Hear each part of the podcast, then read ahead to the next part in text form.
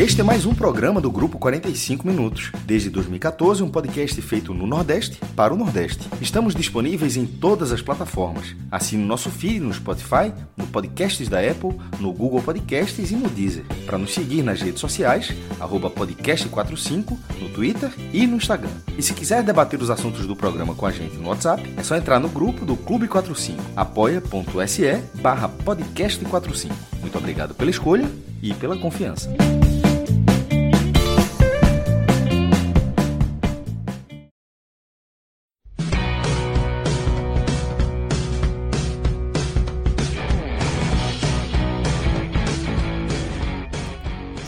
Todos bem-vindos e bem-vindas a mais um podcast 45 minutos, começando agora oficialmente, já estamos há alguns minutos no ar, mas agora começamos oficialmente o raio-x da Série A do Campeonato Brasileiro.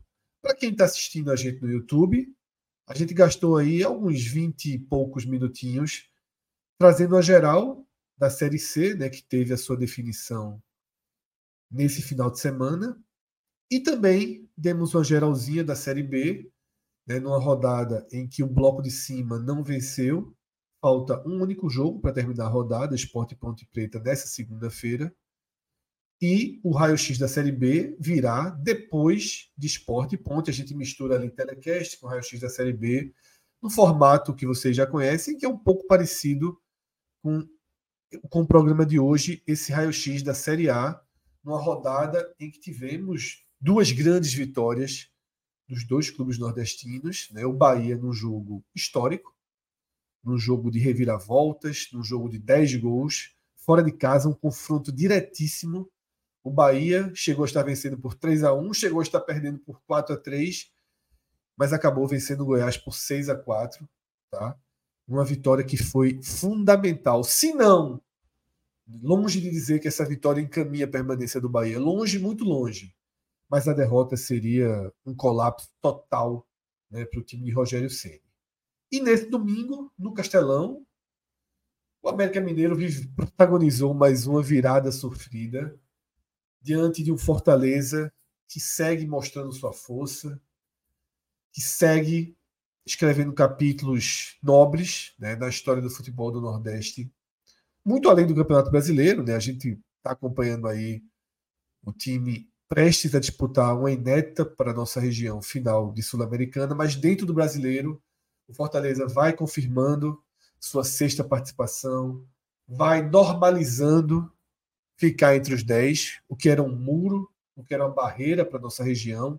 Sempre que um clube da nossa região ficava entre os 10, considerávamos um grande ano, um grande feito, e o Fortaleza vem normalizando esse grande feito, né? E aí lutando de novo para disputar mais uma Libertadores, seja pela Sul-Americana, seja pelo Brasileiro, tá nessas duas frentes para tentar chegar mais uma vez na principal competição do continente. E é claro que seria muito mais nobre chegar com o título da Sul-Americana.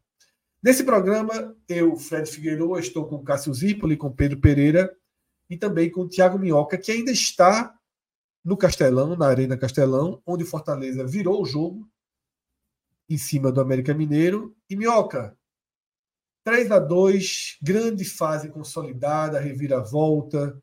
Me conta um pouco do que foi fundamental para o Fortaleza buscar o resultado, tá? E de como essa vitória deve ser interpretada para o tricolor. Boa noite, Fred. Boa noite, Cássio, Pedro e todo mundo está acompanhando o chat. Já pedindo desculpas aí pela o eco, né? Eu sempre estou aqui na Arena Castelão, tem esse, essa questão aí do som, que não fica tão legal assim, mas essa era uma partida onde o Fortaleza seria uma ressaca de toda forma, Fred. Se fosse eliminado, se passasse, como passou na terça-feira pelo Corinthians, então seria um jogo meio ressaca. E pelo até que na terça-feira, quando eu saí daqui, né, até o setorista da rádio até falou, olha, o Marcelo Paes, presidente do clube, já cobrou que no jogo do domingo tem que ganhar. Então não tem essa de, ah, estamos na final da Sul-Americana. E o Fortaleza não pode pensar realmente com essa tranquilidade de que, ah, não, a gente, se der problema na Sul-Americana, a vaga da Libertadores é nossa. Então, Fortaleza está numa disputa muito acirrada e essa rodada foi maravilhosa. Eu acho que a primeira notícia para o Fortaleza, né, antes de entrar no jogo em si, essa rodada foi perfeita para o Fortaleza. porque confronto direto entre Bragantino e Atlético Paranaense deu empate, o Grêmio perdeu o clássico, o Palmeiras perdeu o clássico, o Flamengo ficou no empate com o Corinthians, o Fluminense perdeu o clássico para o Botafogo, né? E, e, o Atlético Mineiro perdeu para o Curitiba dentro de casa, de virada, né? E ainda teve o São Paulo tropeçando, apesar do São Paulo não, não afetar nada para o Fortaleza. Então, essa rodada, acima de tudo, foi excelente para a equipe do Fortaleza e era uma rodada fundamental, porque o Fortaleza vai ter confrontos difíceis ainda pela frente, vai enfrentar boa parte dessas equipes da parte de cima, vai pegar Palmeiras, Flamengo, e esse jogo contra o América era um jogo para você fazer três pontos, por mais que a rodada não tivesse ajudado. Então, o Fortaleza, ele termina essa rodada no G6 no melhor momento, porque agora com a pausa para a data FIFA, Fred, quando voltar, serão em sete dias, três jogos, com duas viagens fora. Ele vai jogar contra o Vasco em São Januário, numa quarta-feira, dia 18. O jogo até mudou de horário, né? Seria, seria 17 horas, 19 horas, desculpa. E foi para 9 e meia. Aí o jogo que o do Bahia ficou mantido para sábado, e o jogo contra o Botafogo, que é exatamente o jogo que antecipa o duelo contra a LDU. Esse jogo especificamente, ele. Breno Rebouças aqui participando aqui. É... Seja bem-vindo, Breno. Exatamente. Valeu, valeu. E nesse duelo especificamente que o Fortaleza vai ter antes do duelo contra a LDU, deve ser o jogo onde ele deve poupar boa parte do elenco. Né? Boa parte do elenco deve ser poupado. Então, esses três jogos para o Fortaleza seriam jogos complicados, pegar um São Januário lotado, a Arena Fonte Nova lotada, e pegar um Botafogo, por mais que seja aqui na Arena Castelão, mais poupando boa parte do time. O jogo que era obrigação para o Fortaleza vencer era esse jogo do América. E nos Ô, primeiros... Só para não ficar distante, tendência de titulares contra Vasco e Bahia, né? Possivelmente. Possivelmente. E reserva contra Botafogo. Possivelmente. É porque como o período é muito curto, né? Joga no Rio de Janeiro, vai para Bahia, um jogo é quarto, outro é sábado, é, não sei se um jogo é nove e meia e o jogo da. E aí não sei se o Pedro tem essa informação. Bahia e Fortaleza se vai ser de tarde, se vai ser mais o sábado à noite e tudo mais. É 18h30. É, aquele horáriozinho, né? Não sei se isso vai fazer o Fortaleza, digamos, fazer uma rodagem de elenco. E possivelmente, talvez, se eu fosse imaginar, talvez o time principal jogue contra o Bahia para ter um ritmo antes do duelo contra a LDU no outro sábado imaginando talvez o Fortaleza segurando atletas, mas eu acho que nessa é sua ideia, viu, Fred? Eu acho que talvez o jogo contra o Vasco, o jogo contra o Bahia, talvez ali uma ideia de força máxima, e aí segurar no duelo contra o Botafogo. Então, na partida de hoje, eu até entendi o Voivoda entrar com um time considerado hoje titular, mas eu não queria ter visto dessa maneira, porque uma coisa que eu tinha falado na semana, já no final da semana na rádio, eu acho que para o Fortaleza, para esse duelo contra o LDU, não é que o time titular tem que chegar bem. Eu acho que são vários jogadores que têm que chegar bem para essa partida. Para qualquer cenário que o Fortaleza for necessitar para o duelo contra o LDU. Se tá, estiver na frente do placar, se estiver na desvantagem, se estiver no empate. Então, vários jogadores, não apenas os 11 que vão entrar em campo, precisam estar bem. Né? Tem que ter ali 14, 15 jogadores com boa opção, vivendo um bom momento. E muitos jogadores precisam de ritmo, como é o caso do Caleb, o Machuca hoje, que entrou muito bem, Galhardo foi uma peça muito importante no jogo de hoje. Então, me preocupava um pouco, porque quando você faz um jogo como foi da terça-feira e vai para o jogo seguinte, eu acho que é assim, o nível de concentração é diferente, a maneira de jogar é diferente, e deu para ver nos primeiros minutos. O América Mineiro, antes da penalidade marcada, o América Mineiro já era melhor que o Fortaleza. Teve duas, três chances, pelo menos assim, perigosas, que o Fortaleza não conseguia, estava desconectado e tudo mais, bem longe do time que jogou na terça-feira com aquele foco. E quando sai a penalidade, bem marcada, aliás, o Brits não recolheu o braço ali, a bola ia em direção ao gol. Se fosse para qualquer outra parte do campo, tivesse saindo, aquela bola tivesse batido no braço, não marcaria. Como ela está indo em direção ao gol, o lance foi bem marcado a penalidade, e aí o Mastriani fez 1 a 0 E aí era uma coisa que já, já venho falando há muito tempo, né? O Fortaleza, até agora, durante toda essa temporada, quando ele saía atrás do placar, ele não conseguia virar jogos. Ele sempre, no máximo, empatava e geralmente ele perdia.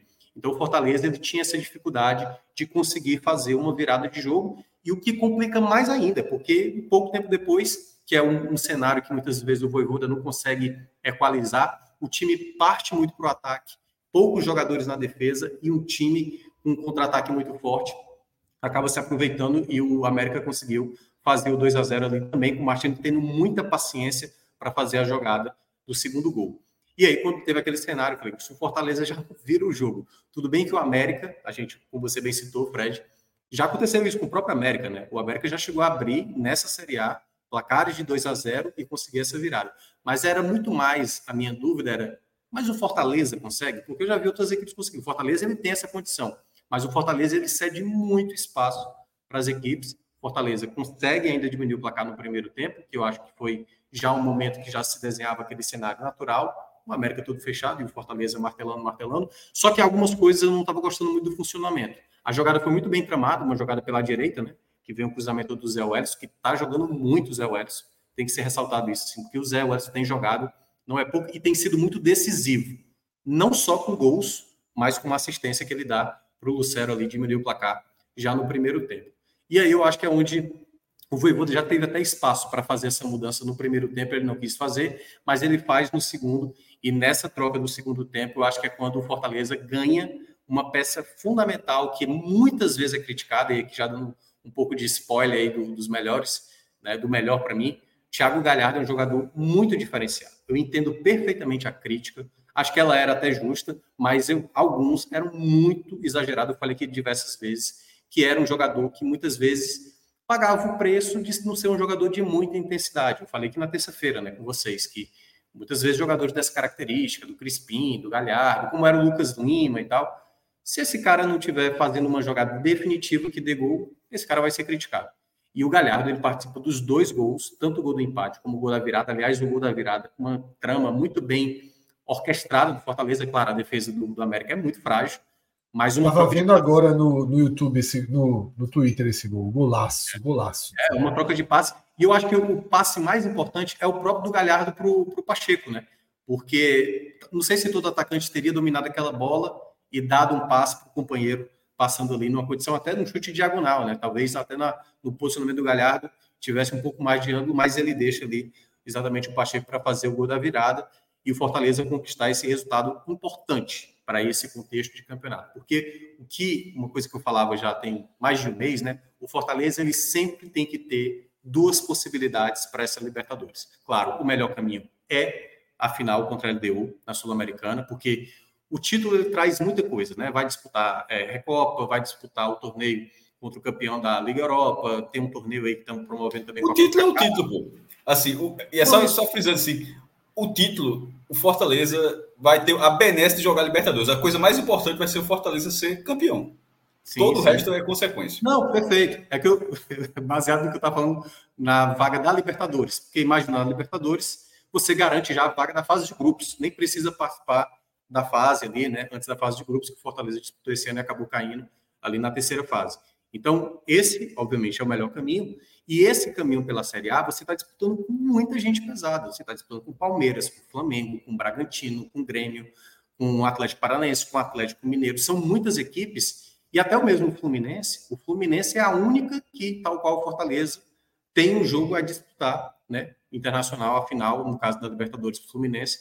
Então, era muito importante o Fortaleza garantir ali uma posição de tipo, se por acaso esses jogos que virão pela frente, Vasco, Bahia e Botafogo, o Fortaleza não vá bem de aproveitamento, não ter uma distância tão grande para esse grupo, porque se por acaso algo der errado na Sul-Americana, se for vice-campeão, ainda dá tempo de correr atrás. Mas esse correr atrás na Série A, ele é bem mais pesado. Bem mais pesado, porque são equipes que estão né, com muito mais foco na Série A, e isso, obviamente, pode fazer o Fortaleza ter mais dificuldade. Aliás, ele vai ter mais dificuldade via Série A para garantir essa Libertadores, mesmo ele estando na disputa.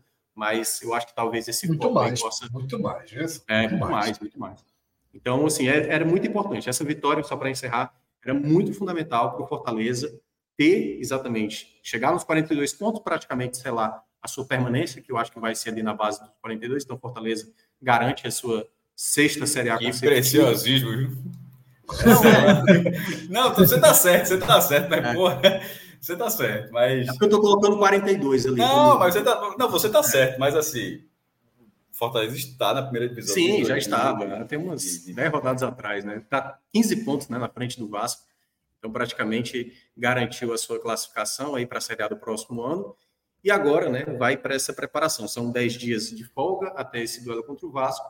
E agora vamos aguardar, né? Temos só uma expectativa, o torcedor está muito na expectativa que o Marinho se recupere até a final contra o LDU, mas esse era um jogo onde o Fortaleza, olha que coisa, Fortaleza nunca tinha sequer empatado com o América Mineiro aqui. E hoje poderia ser aquele banho de água fria, aquele chope, né? Água no chope, como geralmente fala após uma conquista tão importante como teve na terça-feira. Mas esse era um jogo, né? Porque é aquela coisa, se não ganhando do América, podia não ganhar do Vasco, não ganhar do Bahia, e aí time alternativo contra o Botafogo e a pressão muito grande em cima do jogo da LDU, que seria você ganhar, né? Porque senão você acaba tropeçando, aí a, a disputa pela Libertadores e a Série A ficaria mais complicada. É isso, tá? Ô, Pedro, já prepara aí para jogar na tela, por favor, o dashboard, porque fizeram a pergunta aqui de algo que Cássio sempre gosta de lembrar e de destacar. Eu não estou mais encontrando a pergunta. Estava até dando, dando um giro aqui na, na no chat, mas não estou encontrando. Pronto, achei. Yuri Mesquita. Ele pergunta o seguinte: galera, vocês sabem que o Fortaleza está disputando a segunda taça. É a taça de campeão do segundo turno. Verdade. Eu digo isso porque Cássio adora lembrar é. que existem essas né? duas taças, né, Cássio? São taças não oficiais, mas existem, né? João Saldanha, é, foi o Diário Lance que criou em 2004, que criou no, ano, no segundo ano dos pontos corridos. Eu acho, eu até ninguém nunca pediu uma opinião, mas vou dar. Inclusive, acho até um vacilo do jornal ele não dá a taça retroativa ao Cruzeiro de 2003. Assim, assim, pô, assim, começou em 2004, beleza, mas o Cruzeiro que ganhou o turno e o retorno de 2003, toma aqui sua taça também. Toda vez que ele bota a lista do campeão, ele bota o partido de 2004. Eu, particularmente, eu, eu, por exemplo, eles criaram a taça, mas eu coloco que o Cruzeiro ganhou a taça. Porque, assim, se eles me deram a taça, azar, porra, ganhou o turno. Enfim, é, fica só a sugestão.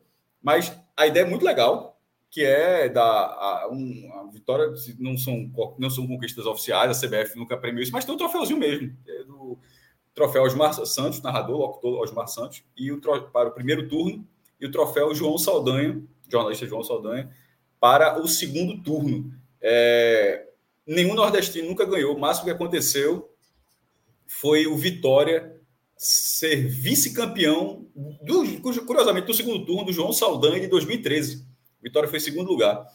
E, e dos clubes, tirando o saudoso G12, é, porque era, o Botafogo foi ganhar o seu primeiro turno só agora, né?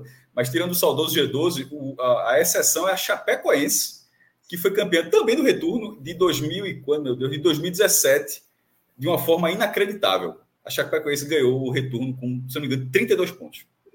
Assim, assim, foi uma campanha muito, muito, muito achatada e, e, e ela ganhou e, e, conseguiu. E nesse momento o Fortaleza está tá por isso. É, cada tal tem um cenário, né? só como já que falou dessa curiosidade, só lembrando que nos anos 90, quando a Argentina desmembrou, e durante toda a década seguinte, a década de 2000, a Argentina desmembrou o campeonato em dois campeonatos oficiais. Não havia o campeão. O campeonato era, era pontos corridos, turno e retorno. Só que o turno era um título e o retorno outro título. Então, isso aconteceu com que muitos times ganharam campeonatos argentinos, que apareceram bicampeão no mesmo ano, ganhavam era o apertura e o clausura. Apertura início, é, abertura e clausura e encerramento. Embora o apertura começasse no segundo semestre, porque o calendário era, era europeu. Então, a apertura da Argentina era do jeito que segue a Europa, não era no primeiro semestre, era no segundo. E no Uruguai, porque o Uruguai não tá cagando para isso, o Uruguai conta tudo. O Uruguai, inclusive, estava vendo hoje, Plaza Colônia de tarde Temor, Plaza Colônia e, e, Danúbio, ninguém no estádio. Jogo lá em, lá em Colônia do Sacramento, narração, narração uruguaia, muito, muito, muito legal, é bem divertido. Jogo horrível. É, o, o, Plaza Colônia e, e, e, o, e o Danúbio. O Plaza Colônia tem dois títulos do clausura do segundo turno. E, e, o Uruguai conta assim: tudo é oficial. Tem um campeonato uruguaio, um.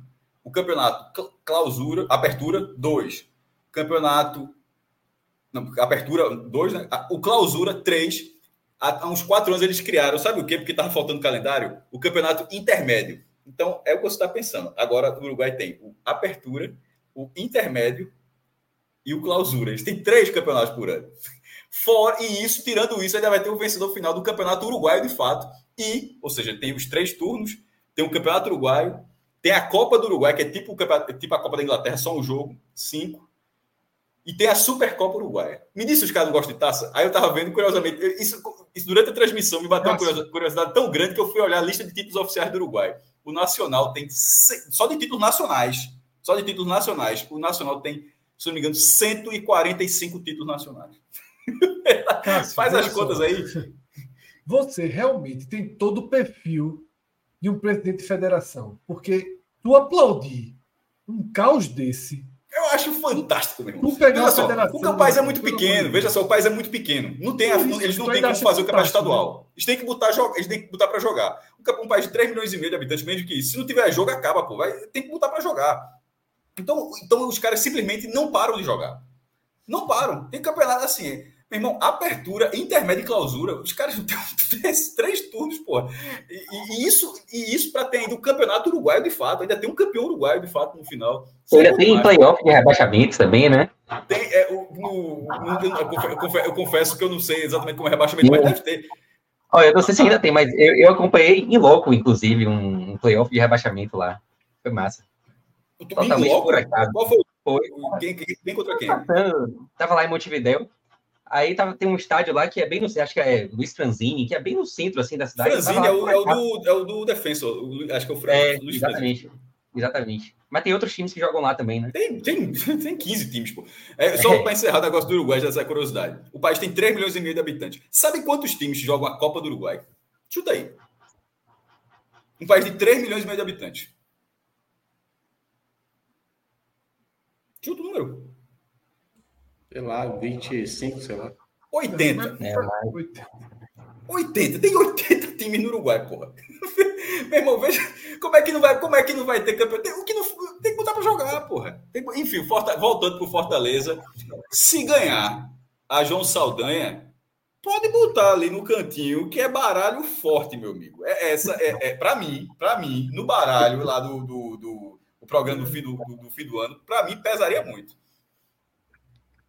Não me respeita a taça, viu? Até, por, não, até porque deve ter, veja só, já gravou uns mil programas. Em algum programa eu já deve ter, eu já deve ter dito algo do tipo assim: se o esporte um dia ganhar na ilha, é para botar na entrada. Assim, bota. Assim, tem a portinha. Na hora que você entra no museu, você bota no cantinho. O que é isso? Não, isso aqui é hoje. Deu um turno aqui do brasileiro. Na Argentina dizem que é título nacional. Aí já, já joga para outro canto, já traz a conversa, explica e pronto, meu irmão. Tu acha que o Atlético Fortaleza vai fazer isso? Pedrão, daí a geral desse segundo turno Tá aí, Fortaleza tá caminhando, caminhando. Tá aí, o Fortaleza, é. Fortaleza na liderança, né? É, Fortaleza na liderança.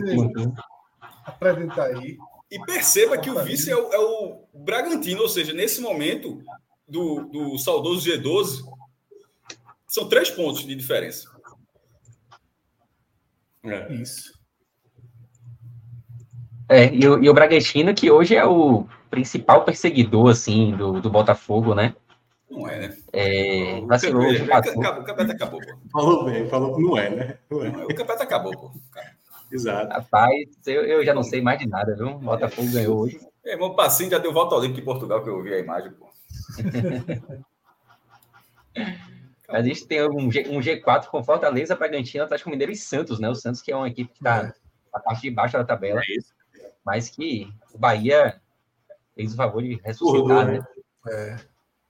É a equipe que vai encurtar um pouco o seu sono nas próximas semanas. Fred, só para não. Já que ele está falando do retorno, só para uma coisa que eu lembrei bem de leve para não esquecer.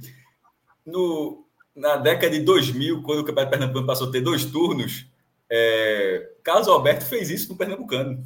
Os turnos passaram a ser tipo no Rio de Janeiro, passaram a ter. Tá, não tem, o, Rio, o Rio não conta, Taça Guanabara e Taça Rio, ou era assim antes, né? Pernambuco era Taça Confederação do Equador e Taça Batalha, se não me engano, Taça Batalha das Tabocas.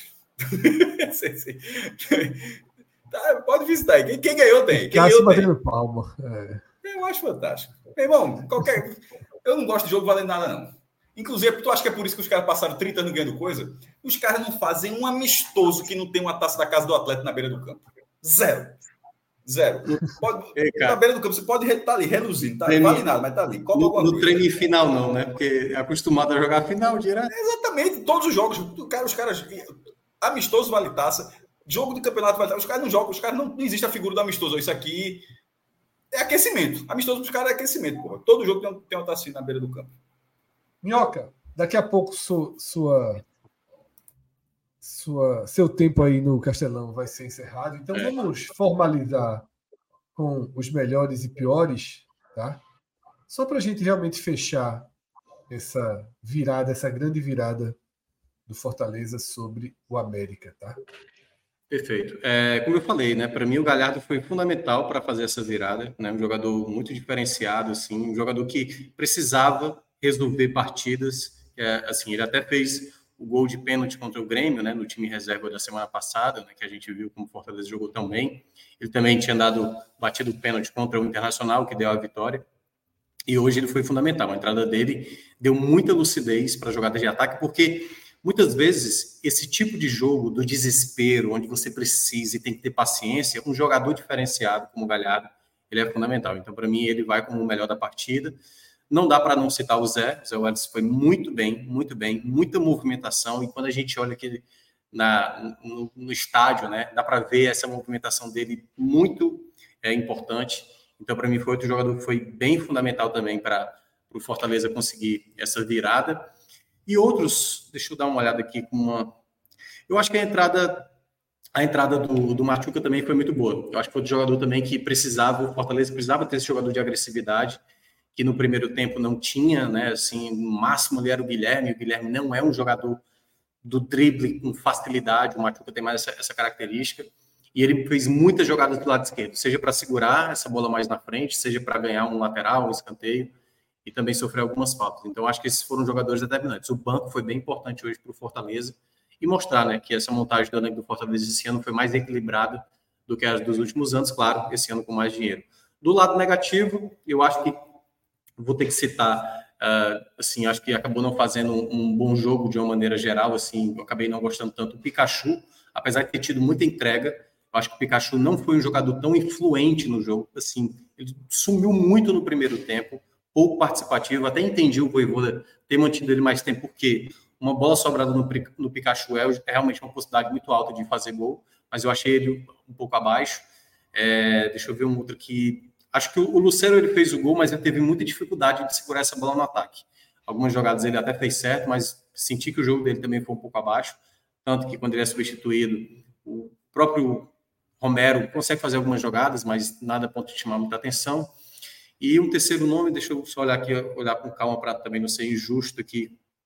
Eu vou ficar com a partida do Brits. O Brits, eu acho que ele não vem jogando tão bem assim. Teve uma saída de bola errada que quase custou ali um gol do América. Não sei se estava no 1x0, se estava no 2x0, acho que estava 1x0 ainda. Então ele tem falhado muito. O Brits, assim, é, eu acho, um dos melhores jogadores estrangeiros que já vestiu a camisa do Fortaleza, mas ele não está vivendo uma boa fase. Essa é a verdade. Cometeu um pênalti ali, acho que ele não teve a intenção, mas não recolheu o braço da melhor maneira. E ele está tendo problemas na saída de bola muitas vezes. Ainda está bem em algumas jogadas defensivas, mas a qualidade da saída de bola do Brits caiu de rendimento. E eu acho que isso é uma, uma preocupação. Então, na soma geral, esses são os meus destaques. E realmente aqui está para acabar.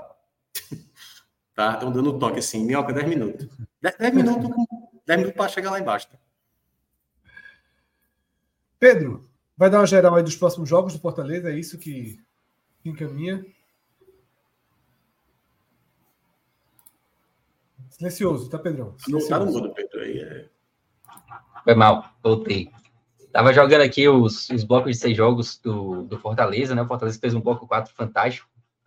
E que tá naquele bloco que a gente pintava assim como um, momento de tabela muito positivo para o Fortaleza, né? Claro que o Fortaleza dividindo a atenção com a Sul-Americana e dando até mais atenção a Sul-Americana nesse momento, que é extremamente natural e correto, mas está com uma porta bem aberta aí no, no brasileiro também. É, se a, a lei, a, claro que eu concordo com o Cássio que o título da Sul-Americana por si só já é suficiente, mas tem a questão da vaga da Libertadores também. Se a vaga da Libertadores não vier para a Sul-Americana, eu acho que o Fortaleza tem uma, uma boa possibilidade também de caçar essa vaguinha pelo, pelo brasileiro.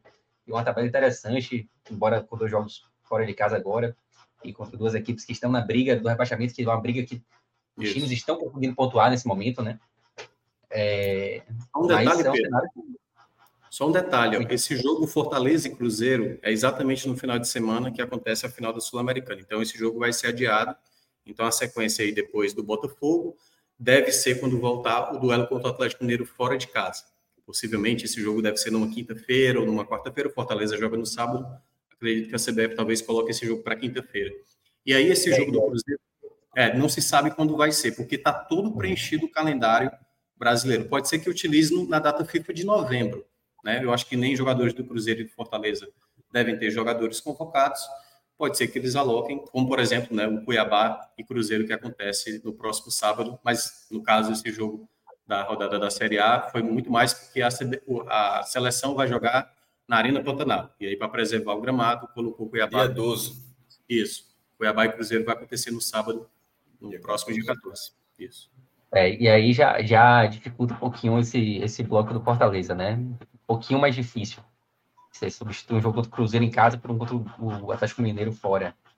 É, e só para é, fechar aqui o Fortaleza também, o dashboard, é, trazer aqui essa, essa média por pontuação, que a gente vê que a pontuação elevada, ela está justamente nesse bloco que define as vagas para Libertadores, né? A gente tem times pontuando quatro pontos, quatro, é, quatro pontos a mais, né, do que a média histórica, no caso do nono colocado. Então, essa galera aqui, ela está pontuando acima da média histórica. Isso indica que a gente pode ter uma, uma pontuação mais alta, nessa, justamente nessa briga pela, pela Libertadores. Agora, o cenário do Fortaleza ideal né, é não depender dessa classificação via brasileiro, de fato. É isso, tá? Deixa... Só sobre isso aí, ó, antes de. É só botar na tela. Eu tinha mandado para lá aqui o link, só para quem está acompanhando a gente aqui na live. Porque falou tanto como é e pronto. Aí, ó. o troféu da esquerda é Osmar Santos, para quem não conhece, e o da direita é João Saldanha, se o Fortaleza tá, tipo, o Botafogo recebeu esse da esquerda, e se eventualmente o Fortaleza liderar o retorno, ele receberá esse da direita. É isso, tá? Deixa eu passar aqui algumas informações, alguns recados rápidos. Primeiro, a gente teve dois superchats de Luiz Marcelo e Igor Souza. Daqui a pouquinho a gente vai trazer os superchats, porque os dois são relacionados ao Bahia. Tá? Então a gente segurou um pouquinho, porque o Bahia vai entrar na pauta do programa em instantes, tá? mas não passaram despercebidos, não. Tá? Tanto o Luiz quanto o Igor, a gente acompanhou, já deixou guardadinho aqui o superchat. Outro ponto que eu queria lembrar aqui é o seguinte: a gente ultrapassou mais de 800 pessoas aqui simultaneamente, simultaneamente ao vivo em nossa live e temos pouco mais de 300 curtidas. Então, eu Deixa nunca eu... me lembro, veja só, eu nunca me lembro de pedir curtida. Não é o nosso forte, a gente é um pouquinho dinossauro aí nessa. nessa pede curtida, pede para assinar o canal, porém é muito importante. Tá? É muito importante para o canal. Deixa sua curtida aqui na live. É um segundinho, tá? Se inscreve no canal para quem ainda não está inscrito. Porque são as duas coisas. Perfeito, são as duas coisas. Isso. Inclusive, vamos é ver aqui. Temos 365 curtidas e, e o número de, inscritos está 20,4. Bora ver se toda vez eu tento cada live subir pelo menos um. Ou a cada duas lives subir pelo menos 0,1. Né? É, degrau é degrau. Então, bora ver se a gente chega pelo menos 20,5 hoje. E se esse número de curtidas desse vídeo aí, que realmente menos de 50%, é. não ganha eleição então, em canto nenhum. É, então, galera, não vai nem ver, deixa a curtidinha lá. Tá? Estamos fazendo aqui um conteúdo honesto. Trazendo aí. Paga nada, paga nada de graça. Embora, embora tenha rido, é porque é o jeito de falar, mas honesto é mesmo, é honesto. Honesto, honestíssimo. Né? Não, olha só. Não é. Não, veja só. Não é em qualquer live por aí, eu diria, em nenhuma que você tem um dashboard como que nós temos aqui. Não é em toda live por aí que alguém sabe o nome das taças do primeiro e segundo turno do Campeonato Brasileiro uhum. e as apresenta aqui para o público. Então temos algumas peculiaridades que eu sei que vocês já conhecem, por isso estão aqui. Deixa a curtida. E agora a gente segue em frente. Minhoca, liberadíssimo aí do Castelão. Se quiser retornar mais tarde, quando Beleza. chegar, Espero que acho, acho que ainda estaremos aqui, né? Hoje, é. hoje o programa está sendo tá indo no. Se esse menino morar no Crato, eu acho que a gente vai estar aqui ainda. hoje o programa está tendo um ritmo, tá tendo um ritmo rápido assim, tá? A gente é. andou bem. Só que quando a gente pega o elevador para falar de zona de rebaixamento, que é uma área que a gente tem, tem muita coisa para falar. Tem aí muito... acaba tendo mais Tem gente demais, né? Tem é muita bagagem, tem muita bagagem para falar. Bagagem, é muito conteúdo aqui, pô. É, é... Beleza, como depois diria, qualquer coisa aparecer no Libertadores, a gente lembra, lembra aqui como, como era que a turma falava no linha de passe mesmo. Ah, tá, só não sei o que, tá brigando e tal. É de rebaixamento, meu, vem do coração, pô. É muito fácil. Como, de, como qualquer, diria, coisa, qualquer coisa, a gente se encontra na segunda-feira, se não der tempo. Como diria o cearense Falcão, né, numa das músicas dele, é que ele fala assim: pela e pelas marcas de pneu das suas costas, percebo que também andou se divertindo. Então, nós temos algumas marcas. beleza. Beleza, beleza. que nós temos algumas marcas de pneus em nossas costas aí, relacionado ao a vida difícil nessa zona de rebaixamento ou nos arredores dela. Pedro, estar nos arredores é um alívio quando vem a parada FIFA, né? Porque seriam aí dez dias ruminando aí uma, né, uma situação de angústia, uma situação de pouca confiança. E eu acho que o jogo desse sábado ele traz o oposto, né? ele traz um ganho de confiança do que aconteceu em campo, dos vídeos, né? da recuperação de alguns jogadores, de grandes atuações. Enfim, o combo acabou sendo muito positivo para o Bahia. Mas antes de qualquer coisa, segura a, a parte analítica, porque eu quero a emoção antes da razão. Tá? O senhor estava num casamento. Casamento de quem, primeiro, que é tão importante assim para você não estar vendo? Ou pior, está vendo o jogo com o celular. Vá nos, ambi... nos conte o cenário que você estava inserido e entre nessa história. E como é acompanhar um jogo com tamanhas reviravoltas, um jogo tão crucial, tão importante, com um celularzinho ali escondido no colo, enquanto eu não sei se era padre, pastor, o que era, mas enquanto a cerimônia era realizada. É, na verdade não foi nem tão escondido assim não, viu? Porque tava de um jeito o jogo que a galera ligou o celular mesmo, sem volume, obviamente, né? Mas ali perto de mim, como a gente falou lá no início, tinham nove celulares acompanhando o jogo. O padre era Bahia. mais uma pessoa. Oi? O padre era Bahia. Rapaz, não sei. Ou uma, pessoa, que, não, era, uma, pessoa, uma pessoa que celebrou, uma pessoa que celebrou. É, uma pessoa que celebrou, ah, não, não era de nenhuma religião, não. Mas não sei, não, não, o, o, tema jogo não chegou lá no altar, não. Menos é, é, foi o casamento de uma, de um, da irmã de um, um, um grande amigo meu de colégio, eu conheço desde pequena, e que já foi para jogo do Bahia comigo, torcedora do Bahia. É, o esposo dela nem sei se torce pro Bahia pro Vitória. Mas, enfim. Fato é que esse jogo, ele já era um jogo importantíssimo, mesmo antes do enredo ser desenhado, né? A gente estava falando de um, um, jogo que era de suma importância para o Bahia, e eu já tinha demonstrado a minha preocupação com esse casamento desde o programa passado aqui, porque eu eu achei que eu não ia conseguir assistir o jogo. O, jogo, o casamento estava marcado para as quatro horas, assim como o jogo, né? E óbvio que eu ia levar um radinho, alguma coisa. Eu ia conseguir acompanhar de alguma forma. É, mas eu vou trazer, na verdade, eu só assisti no casamento mesmo os, sei lá, os 30 minutos finais. E antes do casamento ainda tive um aniversário, velho. Foi um, foi um sábado muito cheio. Então eu assisti Bahia e Goiás e eu de fato consegui assistir 90% do jogo, assim, eu, eu estive ligado, mas eu assisti em cinco lugares diferentes. E curiosidade, nos cinco lugares houve pelo menos um gol. Eu assisti pelo menos um gol em cada um desses cinco lugares. Assim, eu comecei no aniversário, a gente difícil já se programava. Seria, difícil seria difícil não ver, né? Teve gol o jogo todo. É. Eu, eu, eu, a gente tinha programado assim de sair do aniversário umas 3h40, né, para vir para casa. E aí, na minha cabeça, eu ia me arrumar, ia assistindo o jogo, ia ver uns 20 minutos ali de, de primeiro tempo aqui em casa ainda. Mas acabou que a gente acabou se atrasando no aniversário e eu comecei a assistir o jogo ainda no aniversário. Vai abrir 2 a 0 O segundo gol eu estava me despedindo. Eu não, eu não vi o segundo gol ao vivo porque eu estava me despedindo ali. É, justamente para vir para casa, me arrumar. Quando eu cheguei em casa já atrasado, eu falei, pô, vou assistir logo. Aí no carro, no, do caminho do, do aniversário para cá, o Goiás diminuiu, e quando o Goiás diminuiu, eu falei, porra, esse jogo tá com cara que vai, vai complicar. É, foi 2 a 1 um, né? É, cheguei em casa, o celular parou de funcionar no elevador e tal. Cheguei em casa, tentando ligar o procurando o controle remoto para ligar a televisão. Nesse meio tempo, procurando o controle remoto, ouvi a galera gritando na rua. Era o 3 a 1 né? do, do Bahia, que já me deixou um pouco mais, mais calmo do que eu, do que eu estava no carro.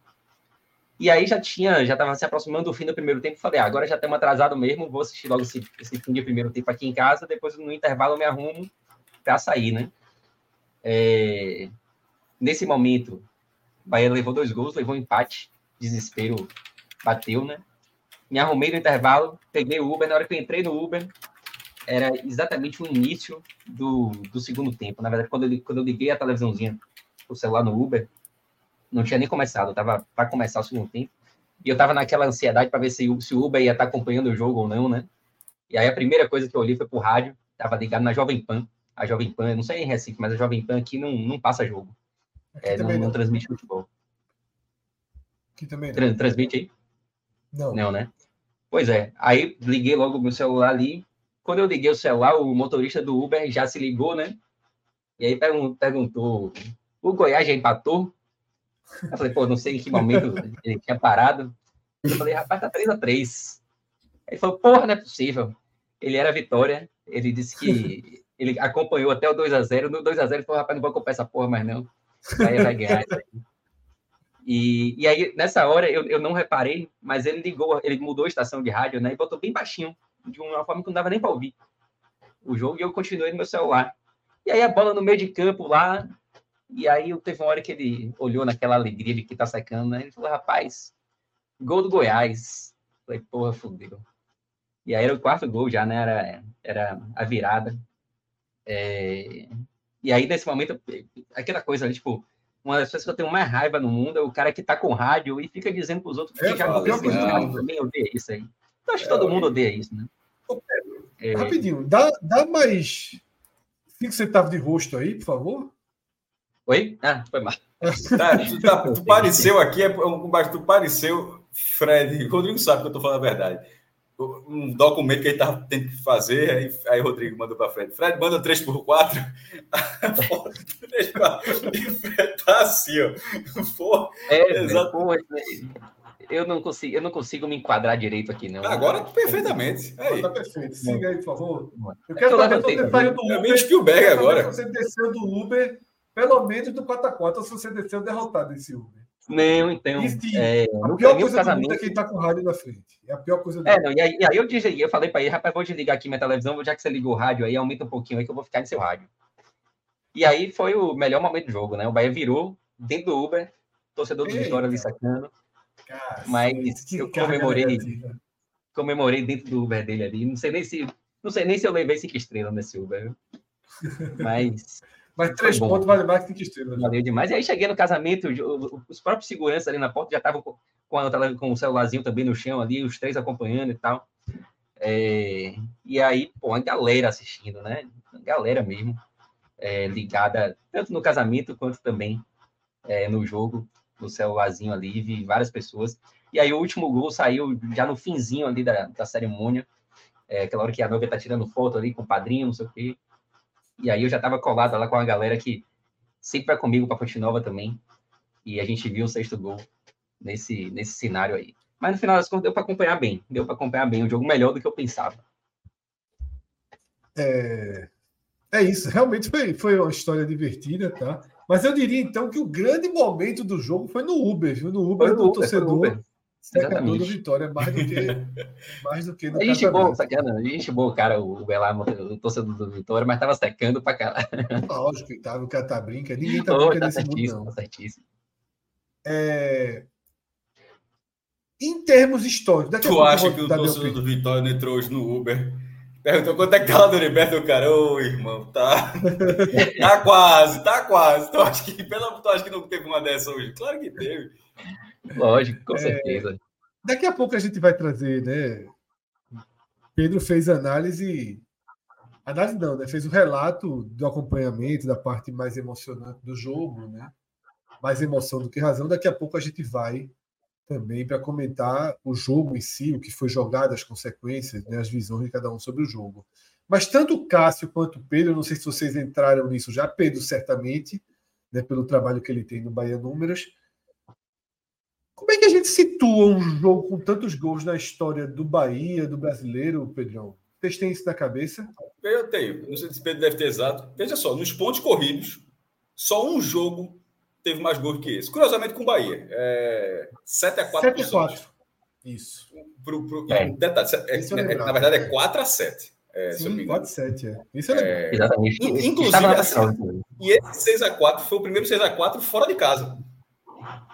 Sabe qual foi o primeiro 6x4 da história, Fred? Não. O, o Popote lá em Maceió, levando o CRB. levando. 1977, 6x4. Exatamente. O CRB.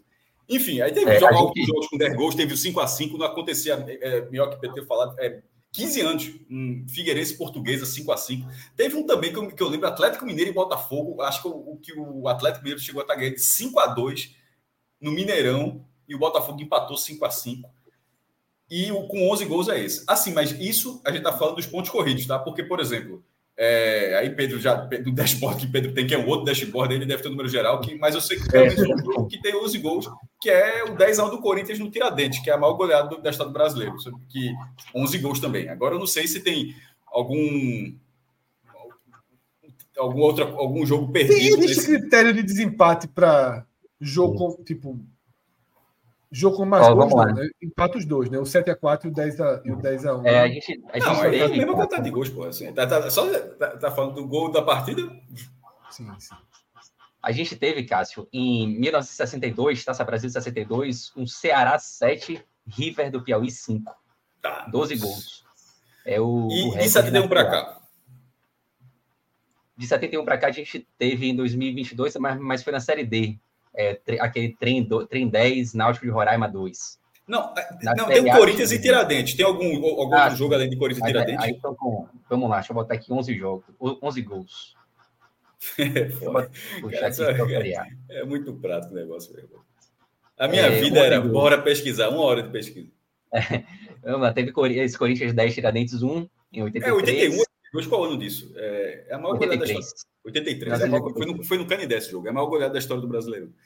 É, e tivemos o, o Santos 7, Bahia 4 na Fonte Nova em 2003.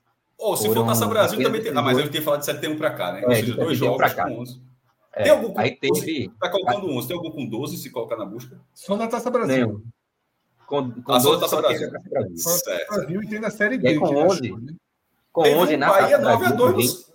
É isso, mas é a Taça Brasil. Na verdade, é Robertão, na verdade, né? Robertão teve esse Santos 9, Bahia 2. E teve também CRB 6, Sergipe 5 na Taça Brasil de 62. Danos. Então, Ceará e River é o recorde da história do brasileiro unificado, 12 gols. É, de 71 para cá, só apenas, apenas duas vezes. E nos pontos corridos, uma vez. E esse jogo de hoje, junto com outros jogos, é o segundo maior. Então, é, é, é assim que a gente coloca, né? É, Irmão, exatamente. E aí tivemos outros jogos com... É, tivemos outros jogos com 10 gols também. Né?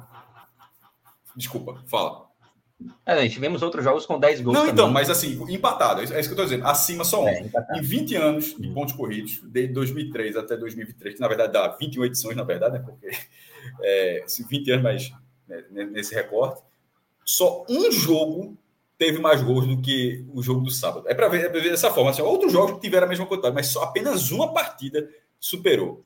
Então, meu irmão, quem tá, estava assistindo, o cara estava vendo uma coisa completamente assim, fora do normal. Assim, o placar, placar por si só já é fora do normal, mas para ter a dimensão disso, é daquilo que, nas últimas duas décadas, só um jogo foi mais do que isso. É, e foi apenas o, o sétimo 6 a 4 da história do Brasileirão, unificado, inclusive em termos de divisão, tá? Isso. É, me tirou uma dúvida: o, 4, o 7x4 do, do Bahia, o Bahia já estava rebaixado? Não, não, foi valendo. Ah, é isso que eu ia dizer, porque o 7x0 do Cruzeiro foi. Eu queria saber se esse era, porque eu já ia dizer, porque esse de ontem foi completamente a Vera. Tipo, é, é 6x4. Detalhe, a Vera demais, porque assim, era, era, era, valia muito esse jogo. Mas então, Santos e Bahia também, né? É, e no caso, pegando o placar específico de 6 a 4 foi o terceiro da história do Bahia.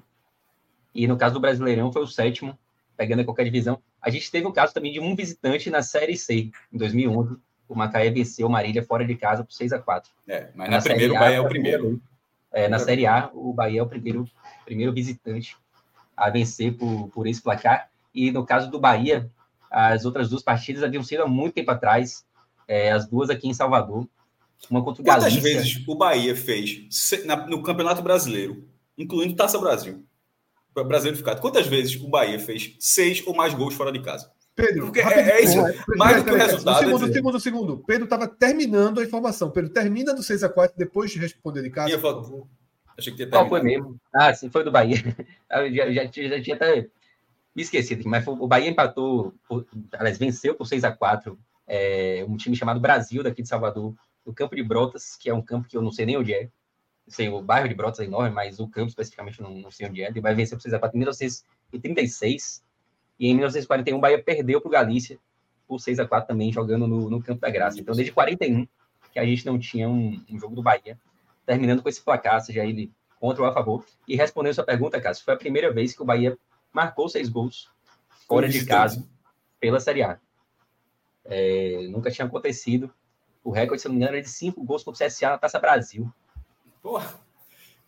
É, porque é isso também, é, é, o fato de sido, além do placar ter sido dessa forma, assim, fora de casa, aí você fala, pô, na história e tal, mas o cara pode ter feito 6x1, 6x2 e tal. Mas assim, quantas vezes o Bahia tinha feito seis gols como visitante? Porque eu, eu lembro de, de, o Sport fez uma vez, o Atlético Paranaense uma vez fez um 6x3 no Figueirense, é, lá no Orlando Scarpelli. Mas, é assim, raro marcar seis é gols em Série A, até como mandante, né? Até como mandante, foram pouquíssimas vezes. Eu estou até puxando aqui só para me lembrar, mas teve aquele Bahia 6, Atlético Paranaense 2, e não teve mais, porque não teve muita coisa além disso, não. É, além disso, teve um 7 a 0 no Vitória do Espírito Santo, em 1977. Foram é. as duas únicas vezes que o Bahia havia marcado seis gols em um jogo Só seriado.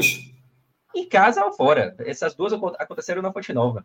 Então, essa foi a terceira vez que o Bahia marcou seis gols é, pela Série A.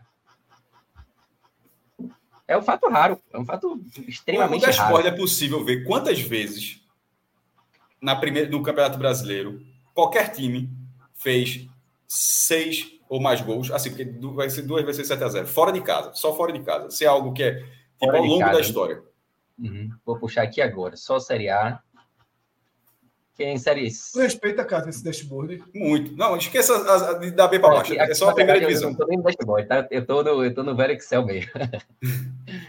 É, é a matriz, tá na matriz. Exatamente. Na matriz, na raiz da história. de base para o dashboard. Foram 26 times. 26 times conseguiram marcar 26 jogos ou, ou 26 times? 26 jogos. Foi mal. 26, 26 jogos que terminaram com o visitante marcando seis ou mais gols. O recorde é de 7, tá? É, dentre esses 26, três times marcaram 7 gols fora de casa. O, o Santos, Santos, naquele Bahia 4, Santos 7. Aí teve o, a Portuguesa, né, 7 a 2. O 7x2, é, é, eu lembro desse jogo, é, é São Paulo 2, Portuguesa 7. O jogo foi no Pacaembu, é. né? Esse jogo? Exatamente. Portuguesa, é... São Paulo 2, Portuguesa 7.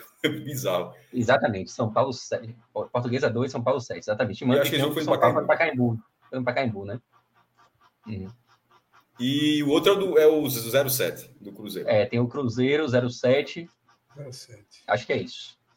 E, e, e quando fala 26, é somando esses três também, né? Ou seja, somando então são 23 fazendo 6 e 3 fazendo 7. É muito raro, pô, é muito bizarro. Tem, o pessoal do Fortaleza lembrou que ano passado o Fortaleza fez 6 a 0 do Red Bull Bragantino. E a turma do esporte lembrou 6 a 0 do esporte no Atlético. É, essa é a única vez que o esporte fez 6 como visitante. Como mandante tinha feito ano no Fluminense também, em 96, mas e, e visitante foi essa do Atlético Mineiro, no ano 2000. Isso. Pedrão, vamos para o jogo, propriamente dito. Vamos lá.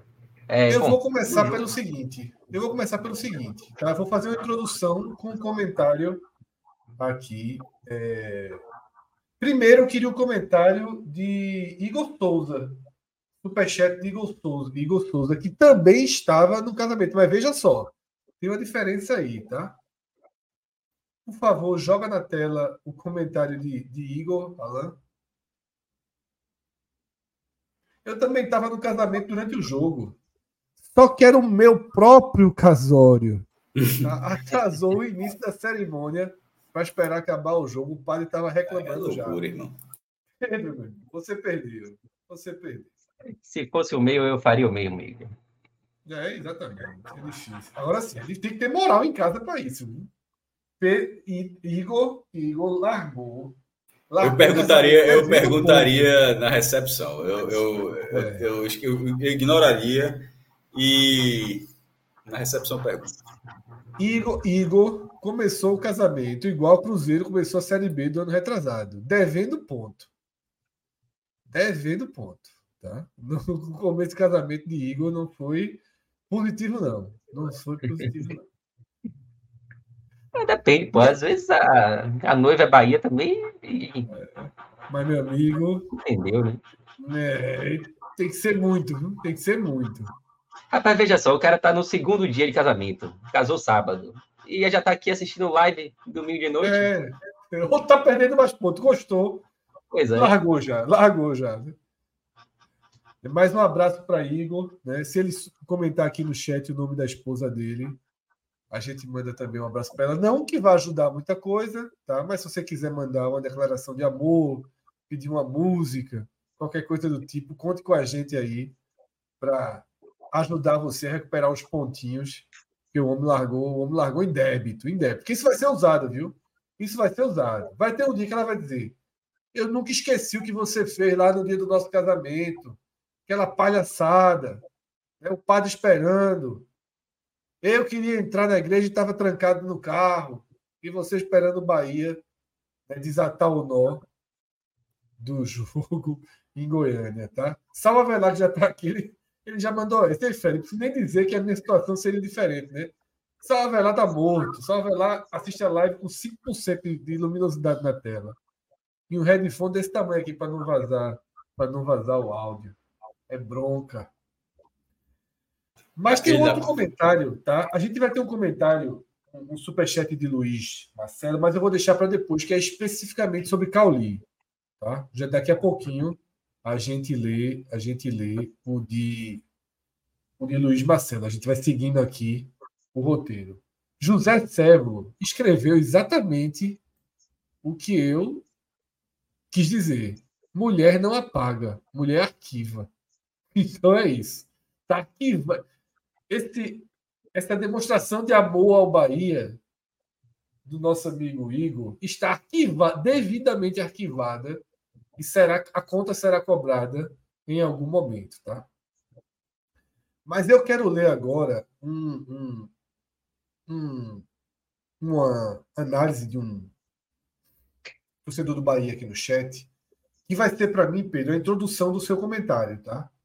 Você responde se Vini está pelo caminho correto. O torcedor do Bahia tem que ficar feliz pelo resultado, pelos jogadores recuperados, pela, pelos jogadores recuperados, pela produção do ataque, mas desesperado pela fragilidade da defesa. Pedro Pereira pode seguir agora os comentários sobre o que de fato aconteceu dentro de campo lá na Serrinha, né, em Goiânia. É, eu vou começar até um, um pouquinho antes. É, começar pela escalação.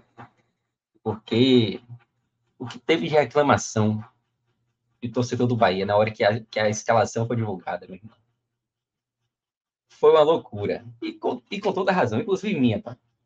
É, eu estava nesse aniversário com alguns torcedores do Bahia e o desespero foi, foi absurdo no momento em que a escalação saiu com o Everaldo e com Vitor Hugo.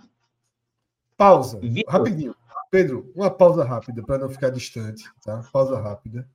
Igor Souza, firme e forte aqui. Minha esposa Jéssica é Bahia, claro, e estava de acordo com tudo. Estava tá? de acordo com tudo. E é, o homem entrou no altar com o hino do Bahia. Ah, tá bom demais. No altar. Então foi gigante esse casamento aí. Com o hino do Bahia. Igor, quando tiver o vídeo, se tiver, Dê um jeito de mandar para a gente que a gente vai mostrar essa sua entrada no altar. Dê um jeito de mandar aí e a gente joga isso no, no, no programa. E Guga Love, cujo sobrenome artístico diz tudo, tá? Guga Love, o nosso velho representante do amor aqui na live.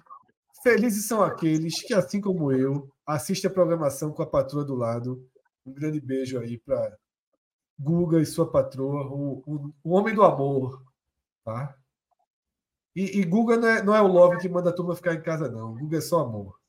Pedro Pereira, pode voltar para os é, nossos rejeitados. Estamos falando, estamos falando de amor aqui, mas... rejeitados. É, estamos falando de amor, mas na verdade estava na parte do ódio, né?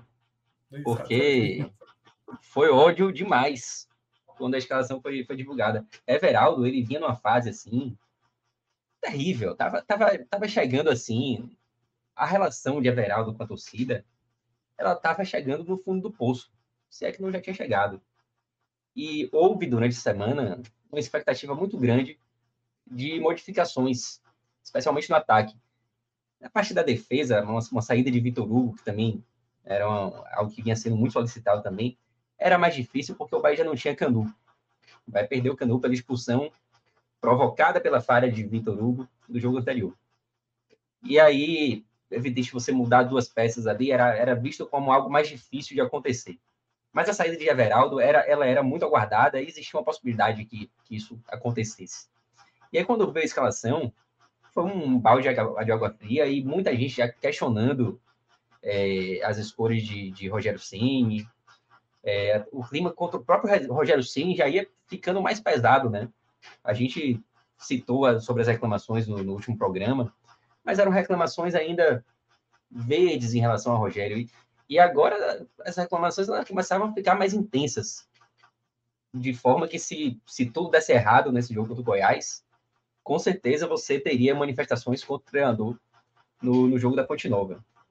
É, então, esse era o cenário pré-jogo, assim, né? Um cenário de desespero em relação à escalação de, de Everaldo.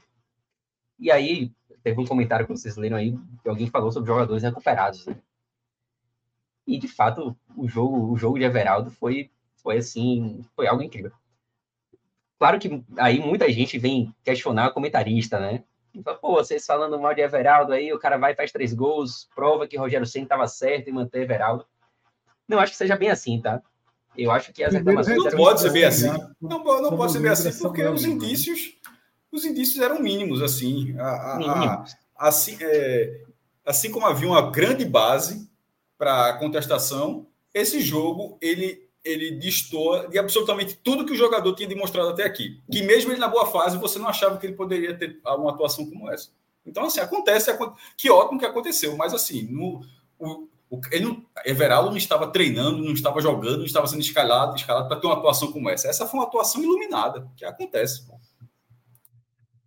E que até teve uma mudança de esquema tático, né? Você jogar com, com dois atacantes só e tal. E talvez isso tenha, tenha favorecido o próprio Everaldo. Fato é que as reclamações eram extremamente justas. A escolha por manter Everaldo no time era uma escolha que gerava muitas críticas corretas, ao meu ver. Mas que bom que deu certo. Quando a gente critica aqui, e, e assim, outra coisa, quem, quem, quem critica comentarista por ter cornetado Everaldo, com certeza cornetou também, tá? Porque era uma unanimidade. Não tinha ninguém defendendo Everaldo, a não ser o próprio Rogério Ceni. Torcida inteira do Bahia estava questionando a titularidade de Everaldo. É, então, assim, e quando a gente critica, não é torcendo para que o cara continue errando, não, pô. A gente quer que eu, eu quero mais é que Everaldo vá para Copa do Mundo, meu irmão. Que ele vá para a seleção brasileira e comece a fazer gol aí em todo jogo. Mas a fase era muito ruim e que bom que houve esse momento de, de recuperação. Né? Agora, sobre o jogo especificamente, além dessas preocupações defensivas, é, eu quero citar o seguinte. E aí, deixando toda a euforia do lado, né?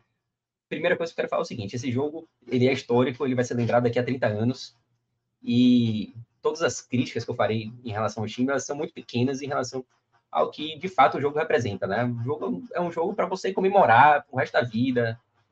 Dito isso, a gente precisa fazer algumas ressalvas, né? Sobretudo se o Bahia, Bahia sobre você fala, sobretudo se o Bahia não for rebaixado, porque se o Bahia não for rebaixado, esse será o jogo que você pô, aquela que o Bahia tava tinha tudo para afundar e, e salvou a, salvou ali.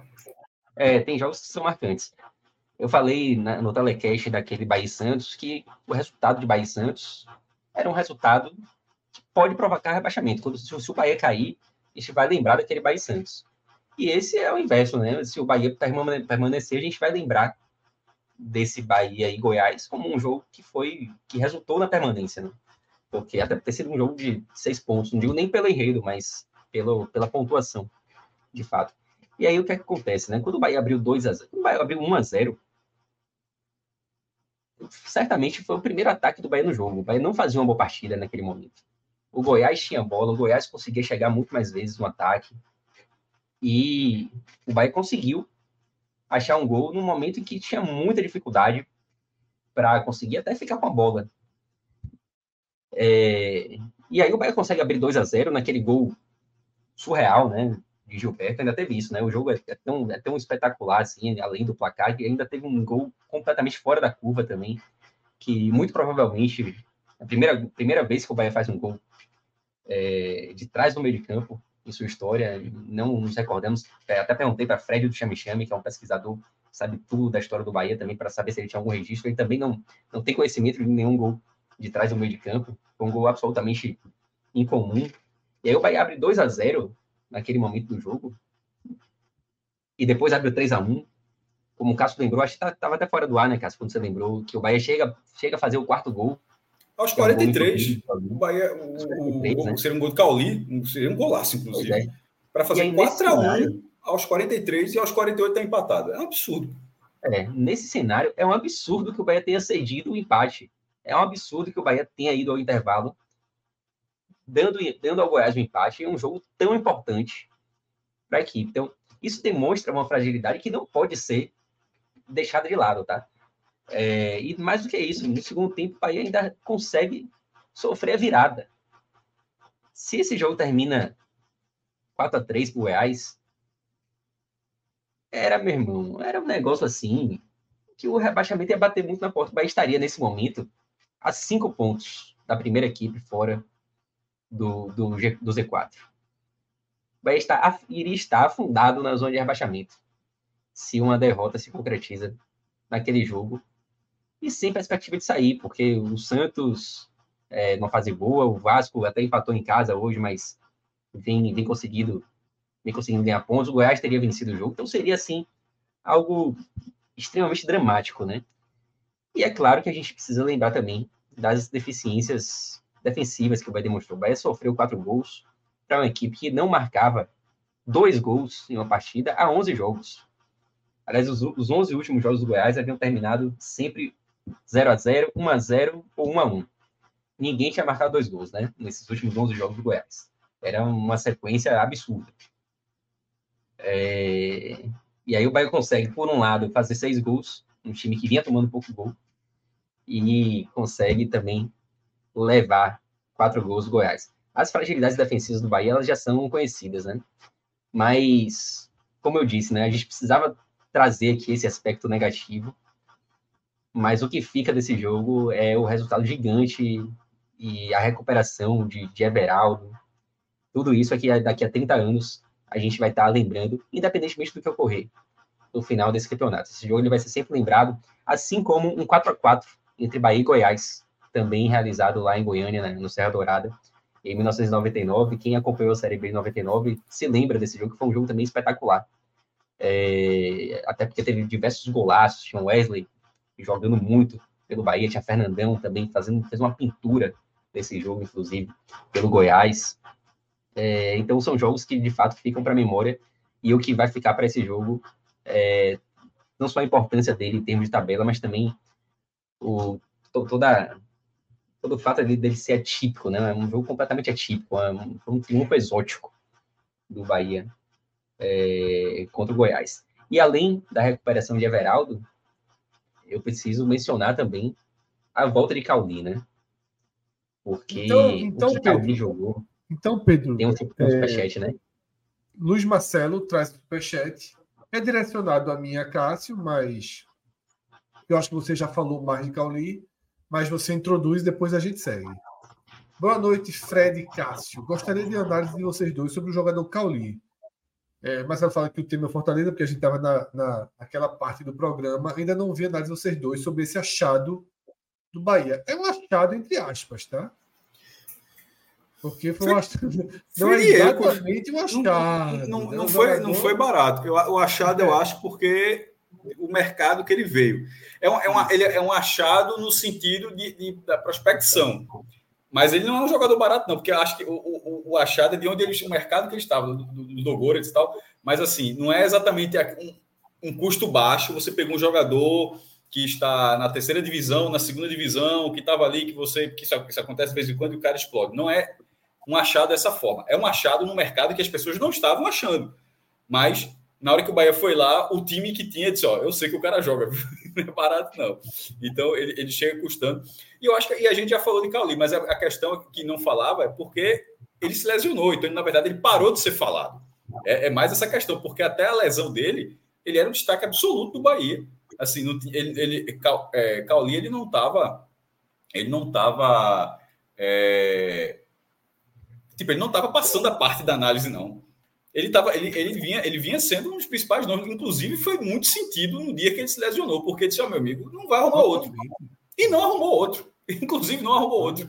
Aí ele volta e volta jogando muito. Então, e até a, a, a atuação de Everaldo pode ser uma coincidência, mas também pode estar ligada. Veja só, é, é, mais fácil jogar com quem, tá, com quem joga bem, né? Assim, assim a, a, até, até a presença, até a presença dele pode ter sido importante para o desempenho que Everaldo teve nesse, nesse jogo. É, assim, eu, eu vi um, um comentário, assim, é, não sei se foi um repórter de um jornal e tal, um acho que foi um, não, não, acho que era um desses perfis imensos do Twitter, que imenso, sei lá, 200 mil, sei lá quantos mil seguidores, e dizer, tratando com destaque, que, mas aí eu acho que de vez em quando você fala tanto no piloto automático que ficou engraçado twittar. Foi mais ou menos é, assim, eu confesso que eu não lembro agora o perfil, mas me, mas me chamou a atenção o conteúdo. Que assim, com esse desempenho ao final do ano, o grupo sempre vai ter dificuldade para segurar. Aí a galera comentou embaixo. Como assim? Como assim? vai ter, primeiro, o contrato é longo, né? Vai, vai até 2026. Assim, como assim? O grupo City. É mais fácil o cara ir para outro time do grupo City, mas assim, alguém fora do grupo City vai ser difícil para o grupo City segurar o jogador para alguém fora do grupo City? Claro que não, pô. se, se, ele sair é porque o grupo City é a hora de vender essa, porque, porque é a lógica dos caras. A lógica dos caras é trazer o cara por, por 10 milhões, vender por 20, por 25, trazer por 5, vender por 15. É sempre vender por duas, três vezes mais do que trouxe. É fazer dinheiro. Então, se eventualmente ele sair, fique certo de que é porque não teve dificuldade nenhuma. É simplesmente que alguém botou no papel, ó, ó tá, vai, vai, vai, vai render o lucro que a gente imaginava. Não, é, não tem dificuldade. Na verdade, é, é muito curioso falar do Bahia nesse momento, porque durante muitos anos a gente falou, e nesse momento a questão financeira não é um problema do Bahia. É, é até um limite, claro. Você vai ter um outro patamar que o Bahia não alcança, mas tem um patamar que o Bahia não chegava nem perto e hoje é esse jogador, vai lá e compra. É esse jogador, vai lá e compra. De vez em quando, inclusive quando o Evera estava em uma fase, a gente falava do, da questão de que, porra, como é que não traz o atacante? Porque dessa vez não trouxe simplesmente porque não quis trazer, porque não era por falta de recurso. Então, nessa, num, num clube que está nesse, nesse momento, Cauli ficaria no Bahia. Só ficaria se tivesse uma proposta, mas não é uma é. proposta é difícil do grupo City segurar, não. Mas lógico que não é essa. É, de, de, fato. E, e tem um detalhe, tá, Cássio? Eu, eu nem acho que o Cauli tenha sido um jogador que o grupo City contratou pensando em, em revender, né? Porque ele já é um jogador de 28 anos. Não é. Ah, não mas, é mas todo mundo. To, olha só, todo mundo é ativo, meu irmão. É, claro, claro. E pode aparecer uma proposta da Arábia Saudita aí, pô. Inclusive, é, inclusive, hoje seria muito mais do que ele voltar para a Europa, seria fazer, fazer essa ponte para o mundo árabe, né? Pro, pro... É, eu acho assim, pensando no cenário assim de, de grupo City e tal, eu acho que a ameaça maior seria o futebol árabe hoje em dia, porque pensando em Europa, certamente o grupo City iria preferir utilizá-lo em algum outro time do grupo ali e tal, né? É... É, mas no momento que o Bahia é o segundo time do grupo, e assim, considerando é, que o Caulino irá para o Manchester City, então, então uhum. assim, se ele for o destaque do Bahia, não faria sentido ele ir para outro time do grupo City. É, isso, é isso, mas faria menos ainda ele ser vendido para outro time europeu, né? É, é, aí que eu quero chegar. Mas eu, eu acho também que concordo com você, não, não, não vai ter dificuldade em manter. Se, se quiser manter, não, não, vai, não vai ter Primeiro problema. tem contrato, tá? A dificuldade é só se alguém chegar com uma proposta muito grande, mas não é não existe a dificuldade de renovar, não. O contrato ele já tem. E assim, é, e nenhum clube brasileiro vai ter que assim, pagar multa, por exemplo. teria que negociar. E aí, para negociar, o Grupo City teria que aceitar liberar o jogador. Eu, eu realmente acho que isso não vai ocorrer. Não, não acho que o torcedor vai precisar, tem, tem que se preocupar com isso nesse momento. Assim, não, não, não vejo uma preocupação em uma não permanência de Cauli. Concordo plenamente que, que essa preocupação não existe no momento. Agora, é um jogador que é, é, sem dúvida nenhuma o jogador mais importante do Bahia na temporada. Fez uma falta absurda nesse período que esteve fora. Ainda bem que o período foi até curto, porque foi uma lesão ligamentar, né? Sem, sem um rompimento, mas é uma lesão que, que requer um tempo, né? E o Bahia teve poucos jogos nesse período. Eu acho que, que isso ajudou muito também. É, diminuiu, diminu, ainda que tenha ajudado, mas diminuiu o prejuízo pela falta de, de porque foram poucos jogos em que ele esteve de fora. E parecia uma eternidade para a gente, que torce para o Bahia. Mas que bom que ele já voltou e jogou uma bola, meu irmão. O que Caldi jogou ontem? Ele jogou de um jeito que eu tenho, eu tenho até dificuldade de, de dizer assim, quem foi o melhor em campo. A gente teve um jogador que fez três gols e ainda deu assistência para Everaldo. Então, é difícil você não eleger um cara desse como melhor campo, mas o que Caldi jogou deixa, deixa dúvida, assim, sabe? Tipo, o que é que. Eu não, eu não sei. Eu, eu acho que Caldi jogou mais que Everaldo nesse, nesse jogo para mim. É, mas foi, assim, um, um achado do Bahia. E que é foi porque Everaldo são três gols e uma assistência, tá? A assistência dele é uma arrancada muito grande pela, pela, pelo lado esquerdo. Tipo, nem a assistência de o cara tá ali na pequena área, rolou a bola, faz. Não, é a construção da jogada todinha. E dos gols que ele fez, o primeiro, o primeiro tá ali na pequena área, a bola sobra assim, é só encher o pé. Mas o segundo, pô, o segundo já é muito bonito, pô, a, a, a tapa de primeira. E o, e, e o terceiro, dois jogadores falharam ali na pequena área. Assim, veja só que a bola, a bola rodou ali e faltou alguém para matar. E ele matou, então ele teve mérito. O primeiro, acho que foi um nível de dificuldade menor. O segundo, muito bonito. O terceiro, ele mostrou é, faro de gol. E a assistência, meu irmão. Então, assim, a atuação do cara. A de Cauli foi plasticamente, tecnicamente, porque ele pode ter, mostrou muita coisa. Mas, assim, eu acho que o outro jogou mais mesmo. Assim, os números são muito, muito pesados assim, nesse jogo. É, eu tô até procurando que o Bahia sempre que o Bahia ganha, o perfil oficial do Bahia no Twitter faz uma votação, né, do barril dobrado para a escolha do, do melhor em campo. E a disputa tá bem apertada, assim. Everaldo tá com 51%, Caulita com 47%. Pronto. E tem outros é dois jogadores também na disputa. Pronto, é... é... ou seja, se, mas, por exemplo, significa que ainda tem uns, por, uns aí sobrando. Aí o errado é isso. Por... Tá sendo. Pronto, tá, como, é que tá, como é que estão os outros? 1% para Ratão, 1% para Tassiano. Aqui, Pronto, é, muito, cara é, é muito. Aí é muito. Aí você já foi torcedor do Vitória voltando. Tô brincando. É. Tá, o cara volta quem quiser, para de repente alguém se ofender aí. mas assim, mas a, a, a Vera, não, não, não cabia o cara olhar. Cauli, Everaldo, Tassiano e Ratão, cara. É, o melhor foi Ratão. Ou o melhor foi Tassiano. Não, não foi. Não foi. É, não, o, cara voltou cara, pra, o cara voltou aí só para balancear ou voltou, ou, ou então estava em dúvida e voltou para ver o resultado, para ver como é que estava. Pode ser. pode ser, pode ser também. Aí o cara deixa um botinho, pô, em Claudio e Everaldo. Mas, assim, o fato é que os dois realmente foram fundamentais e, e que bom que, que Everaldo conseguiu essa recuperação. Eu espero que a partir de agora, que esse, tem, tem jogos que eles são, são marcos, assim, para determinados jogadores, né?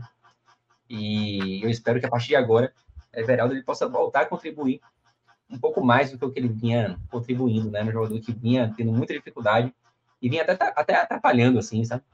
Então, vamos, vamos ver agora como é que Everaldo vai poder ajudar o Bahia daqui para frente. Espero que esse jogo tenha sido uma, uma virada, porque de fato um centroavante faz toda a diferença. E ontem o Bahia jogou com centroavante. Né? Chegou aqui o superchat de André Rocha, tá? Pode jogar na tela, Alain, por favor. André diz o seguinte: tem uma matéria no Globo Esporte sobre o City ter sondado o Atlético Paranaense. Foi uma entrevista do próprio presidente do Atlético dizendo que recusou a proposta do City porque o clube seria uma segunda opção, diz André Rocha aí, relacionado a um possível interesse do City. Isso, foi, isso não é de agora, né? Isso foi não, não faço comentar isso, não faço é. nem. Eu, nem um tempo, por sei. exemplo. É. É, essa, foi soldado que antes de fechar com o Bahia, ou já depois de fechar com o Bahia? Eu não sei. Eu acho que eu cheguei a ler essa, essa reportagem. Eu não, também não acho, agora, por não. isso que eu estou. É. É, e assim, o grupo se sondou diversos times antes de fechar com, com, com o Bahia. O Atlético Mineiro foi comentado também. O Atlético Mineiro foi o que ganhou mais força até, né? É, é de fevereiro, tá? A matéria, 11 é. de fevereiro. A negociação com o Atlético foi que foi que ganhou mais destaque, pelo menos na mídia. Não sei se foi que chegou mais próximo de se concretizar, acho até que não. Acho que o Grupo City sondou equipes menores em alguns momentos, do interior de São Paulo, e até se aproximou mais de, de um acordo, mas que depois não, não acabou acontecendo. E eu li realmente essa matéria sobre é, o Atlético Paranaense. também, por isso que eu falei, eu, lembro, eu tenho uma lembrança disso. É, que Petralha, ele, ele, não é nem que tenha acontecido assim uma, uma negociação, né, mas que ele não achava interessante é, uma, uma negociação com o Grupo City, porque o, o Atlético Paranaense seria sempre o segundo time do grupo, é, já que existe o, o Manchester City, né? E que é uma, uma, uma opinião válida, assim. Mas, é assim, verdade, mas. É, mas eu acho que a grande questão é que o Bahia ele não disputa absolutamente nada com o Manchester City, né? O Bahia ele precisa ser um grupo, um, time importante para o grupo aqui no Brasil, aqui na América, América do Sul. É, assim como ocorreria com o Atlético Paranaense também. O Atlético Paranaense não disputa absolutamente nada com, com, com o Manchester City. Então, essa posição do, do, do Bahia dentro do Grupo City, essa hierarquia, eu acho que às vezes ela até é superestimada, né? Ela não é tão, tão importante. Se o Grupo City passa a, a dar mais atenção ao, ao, time que ele tem lá na MLS, o, o New York City, ele não, não, não, precisa, isso não, não necessariamente vai ser pior para o Bahia, né? O Bahia precisa ser grande aqui no Brasil, que é o futebol que ele disputa, né? É, Alan, André colocou um complemento aqui é exatamente o que Pedro já trouxe, tá? É, foi sondado antes de fechar com o Bahia e ele disse que não fecharia porque o clube seria a segunda opção e não a primeira, como o Manchester City, o que é óbvio, né? Mas é isso, já foi aqui comentado por Pedro, eu li aqui a matéria, é exatamente isso, né? O Atlético Paranaense, que é um clube que vive, tem uma situação financeira, tem uma situação estrutural diferente do Bahia, tem interesses diferentes, e a gente não sabe o quanto de negociação aconteceu em cada lado. Né? A gente nunca vai saber exatamente de que forma conversas chegaram, de que forma propostas chegaram. Tem essa, essa onda de SAFs, eu estou falando já para além desse interesse de pet, listado por Petralha. Né? Essa onda de SAFs é, requer muito cuidado na forma como a gente analisa os números, as propostas. Qual é o termo, caso que se usa, proposta não vinculante, né? Isso. É muito, muito, muito. É basicamente uma conversa. É uma conversa, muito aérea ali. Então, assim, é bom ter muito cuidado com tudo que sai, tá? Sobretudo quando os times estão em crise. Na casa do Santa Cruz, por exemplo, no caso do Náutico, as portas de uma eleição. Então, assim, as SAF são. As possibilidades de SAF acabam sendo utilizadas nas políticas internas dos clubes. Então, são assuntos muito cuidadosos, tá? que merecem ser tratados com todo cuidado, como a gente tratou do Bahia, como a gente tratou do Bahia. Tá? Eu lembro que havia uma pressão, falem mais, comentem, o Bahia fechou com o City. A gente foi extremamente cauteloso nos programas, deixou as conversas amadurecerem, as conversas se consolidarem, para daí sim fazer programas. E eu lembro que quando teve aquela reunião, a gente analisou ponto a ponto do contrato, quando foi aberto. A gente, a gente foi bem conservador, eu diria até jornalisticamente, dentro dos nossos programas, em relação à cobertura de quando o Bahia assinou com o City, justamente para que nossas opiniões, nossas visões não acabassem influenciando outras questões políticas internas. O mesmo cuidado cabe agora com o Náutico, com Santa Cruz. Eu fico vendo, ah, fulaninho, é Mancuso, é grafite, é Ricardo Rocha, né? uma salada, um carnaval em torno do caos aí do Santa Cruz, que eu acho estranhíssimo. Tá? É, e acho que não é por aí que se faz um acordo tão sério e tão importante para o futuro do clube, né? para a independência do clube, para a sobrevivência do clube. Tá? O outro superchat que chegou de Moisés Silva, ele vai nos levar, ele vai nos levar a um outro debate, tá? que é o debate em que a gente vai mergulhar agora nos números do campeonato, tá? em toda geral dessa disputa do Bahia pela permanência. E aí, antes de ler o superchat de Moisés, que já está aqui na tela, e fazendo uma pequena introdução a essa pergunta que Moisés trouxe, é, eu vou repetir um pouco do que eu falei no Twitter quando acabou a partida entre Goiás e Bahia.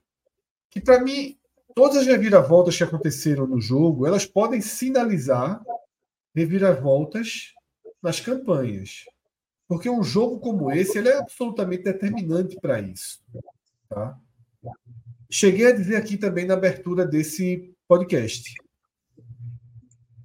O Bahia não se salvou. O Bahia não encaminhou sua permanência. O Bahia não fez nada matematicamente, além do que somar três pontos importantíssimos diante de um adversário direto. Porém, porém, se o jogo termina 4 a 3 para o Goiás, o tom desse programa aqui seria de terra arrasada, tá? O Bahia estaria é, você coloca aí mais três pontinhos para o Goiás, três a menos para o Bahia, o Bahia estaria. É, o Goiás com 30, o Santos com 30, o Bahia com 25, né? O Bahia estaria. O Bahia estaria a 5 pontos da primeira equipe para dar 5 pontos. Goiás e Cruzeiro teriam 30. O Cruzeiro ainda para jogar. E o Cruzeiro ainda. É, Santos, ainda... Goiás e Cruzeiro teriam 30, né? e o Bahia seria, estaria até atrás do Vasco. Né? Esse, esse Santos com três vitórias, três vitórias seguidas embaralhou tudo. É. Então, é, de Everaldo indo para a redenção, a Tadeu indo para a condenação, né? Você vê como Tadeu foi vaiado durante o jogo. Você vê por causa do gol como do as coisas, campo. Isso, você vê como as coisas vão mudando por um jogo. Eu acho uma porrada muito grande que o Goiás levou e uma recuperação moral muito grande que o Bahia encaminha. Recuperação moral, sim. E aí eu peço para voltar ao Superchat. Porque no complemento da rodada, o Vasco empata em casa com São Paulo e o Santos tem uma vitória cinco estrelinhas douradas, vitória das mais difíceis da competição, batendo o Palmeiras fora de casa por 2 a 1. Um. Moisés pergunta, Pedro: com Santos e Vasco crescendo, o Bahia ainda fica na Série A? E eu dou uma encorpada na pergunta. É desconfortável, é desconfortável disputar permanência com dois gigantes. É desconfortável. Né? Lembrando que o Goiás está 100% inserido nessa disputa e que o Cruzeiro pode ser inserido mais diretamente. Começa a ser. Mas Responde a pergunta aí desse cenário de Moisés, Pedro, por favor. Bom, começando pela, pela, pelo seu complemento, Fred. Com certeza é desconfortável você não ter ali equipes como Cuiabá, por exemplo, mais próximas. É... Embora esse campeonato 2023 né, seja um campeonato sem, sem tantas equipes assim que você fala, essa equipe aqui é uma equipe típica de, de zona de rebaixamento. É... E o Vasco nos últimos anos, ele vem se colocando como um time que está mais na parte de baixo, tá? embora de fato, seja um, um gigante do, do, futebol. Mas é, sim, desconfortável. E é desconfortável também você ver o avanço do Santos e do Vasco. É, o Vasco até já há mais tempo, né? E o Santos, nas últimas três rodadas, conseguiu três resultados importantíssimos a começar. O Vasco pelo... há mais tempo e o Santos de forma mais impactante. Exatamente. O Santos conseguiu três vitórias seguidas, né? E, e três elas... boas vitórias, tá? Não são assim. Dois confrontos é diretos, né? Ele não pegou corredor, ele não pegou um corredor bom, não. Ele, ele arrumou nove pontos aí na marra. E dois confrontos diretos, né? Dois resultados importantíssimos para o Santos, que foram as vitórias contra o Bahia.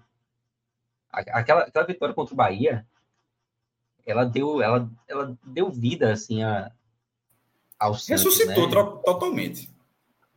É, o Santos, se o, se o Santos perde aquele jogo, o Santos ia ficar afundado na zona de rebaixamento. Era um cenário parecido com esse do Bahia contra o Goiás agora, né?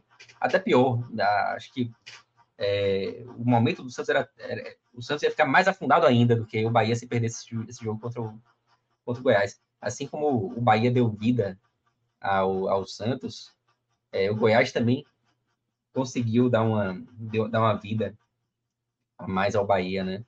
É, porque, como a gente já falou, a distância ia ficar muito, muito maior. Mas, assim, eu acho que o Bahia tá na briga, tá? Eu, eu o Bahia hoje está fora da zona de abaixamento. E por mais que você olhe para o Vasco e veja que o Vasco, nas últimas rodadas, vem cons conseguindo pontuar mais, o Bahia, embora tenha vacilado, especialmente no confronto direto, em, em, em confrontos diretos, aliás, porque o Bahia vacilou contra o Vasco também, mas o Bahia também vem conquistando seus pontinhos ali de vez em quando e tal. É, o Bahia tá, tá nesse bolo. O que me preocupa é que o Bahia, das equipes que estão fora do, do Z4 nesse momento, o Bahia é o principal alvo, né? O Vasco e o Goiás, eles olham muito mais para o Bahia do que para o Cruzeiro, que está ali logo acima na tabela. O Santos ele conseguiu é, já se colocar até acima do Cruzeiro, embora, claro, o Cruzeiro ainda venha a jogar nessa, nessa rodada, um jogo atrasado. Agora, eu, eu ainda acho que a gente tem um desenho de equipes que estão muito nessa briga, mas outros times ainda podem aparecer, né? Em, em alguns momentos do campeonato eu achei que a, a briga pelo rebaixamento estava extremamente desenhada. Não tinha muito como é, você ter mudanças de, de, de, figuras, né? Mudanças de personagens. E hoje eu já vejo uma possibilidade maior de outros times entrarem nessa briga, até porque os times da parte de baixo vêm conseguindo pontuar, né? A gente já falou do Santos, já falou do Vasco, o próprio Bahia às vezes pontua. O Goiás, de pontinho em pontinho, vinha conseguindo pontuar também, é, com vários empates e uma vitória ou outra ali.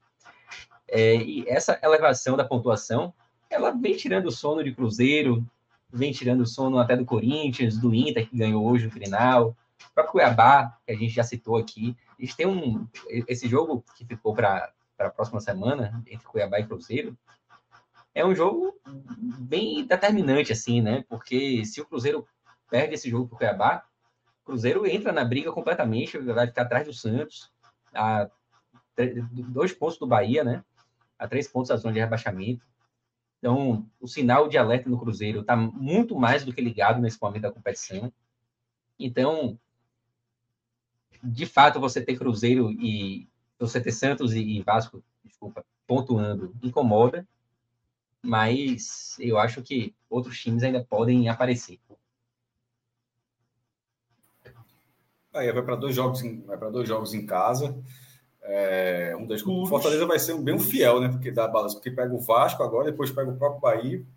Isso no cenário pré-final da Sul. Pela live na parte de Fortaleza, Minhoca sinalizando que a tendência é de titulares, né? Contra, contra o Bahia. Pode seguir, Cássio. Então, mas e nessa pré-sula, é, contra o Vasco e contra o Bahia, né? Porque o do Vasco é antes, ou seja, é, se vai jogar com titulares contra o Bahia, vai, deve jogar contra o Vasco também. É, e seria algo bem, bem, bem interessante, até porque é, e, o Fortaleza jogou, e, fez 3 a 0 E só lembrando que o Bahia vai pegar o Fluminense também na semana da final da, da Libertadores. É, esse, esse é um ponto bom. É, para o Bahia, naturalmente. Esse é um, esse é um ponto bom. E mas o que Pedro trouxe de ter novos concorrentes, eu acho que de fato vai ter sim. Mas eu estou na linha de Fred que é, é, a vitória, como foi construída, ela tirou o Bahia da zona de rebaixamento, é importante, entrado na zona de rebaixamento, saiu, é outra coisa, vai até vai jogar, vai, vai para dois jogos em casa fora da zona de rebaixamento, ou seja, ele está no momento onde, se ele ganhar um jogo, ele continua fora da zona de rebaixamento, nenhum outro resultado importa até o apito final do jogo. Mas é muito óbvio que a situação ainda é muito delicada. Ela não permite, ela não permite outra farrapada na Fonte Nova. E as farrapadas aconteceram em jogos mais fáceis do que esses que virão agora. É... Assim, pelo menos está no jogo, porque o cenário se desenhou para ser uma calamidade.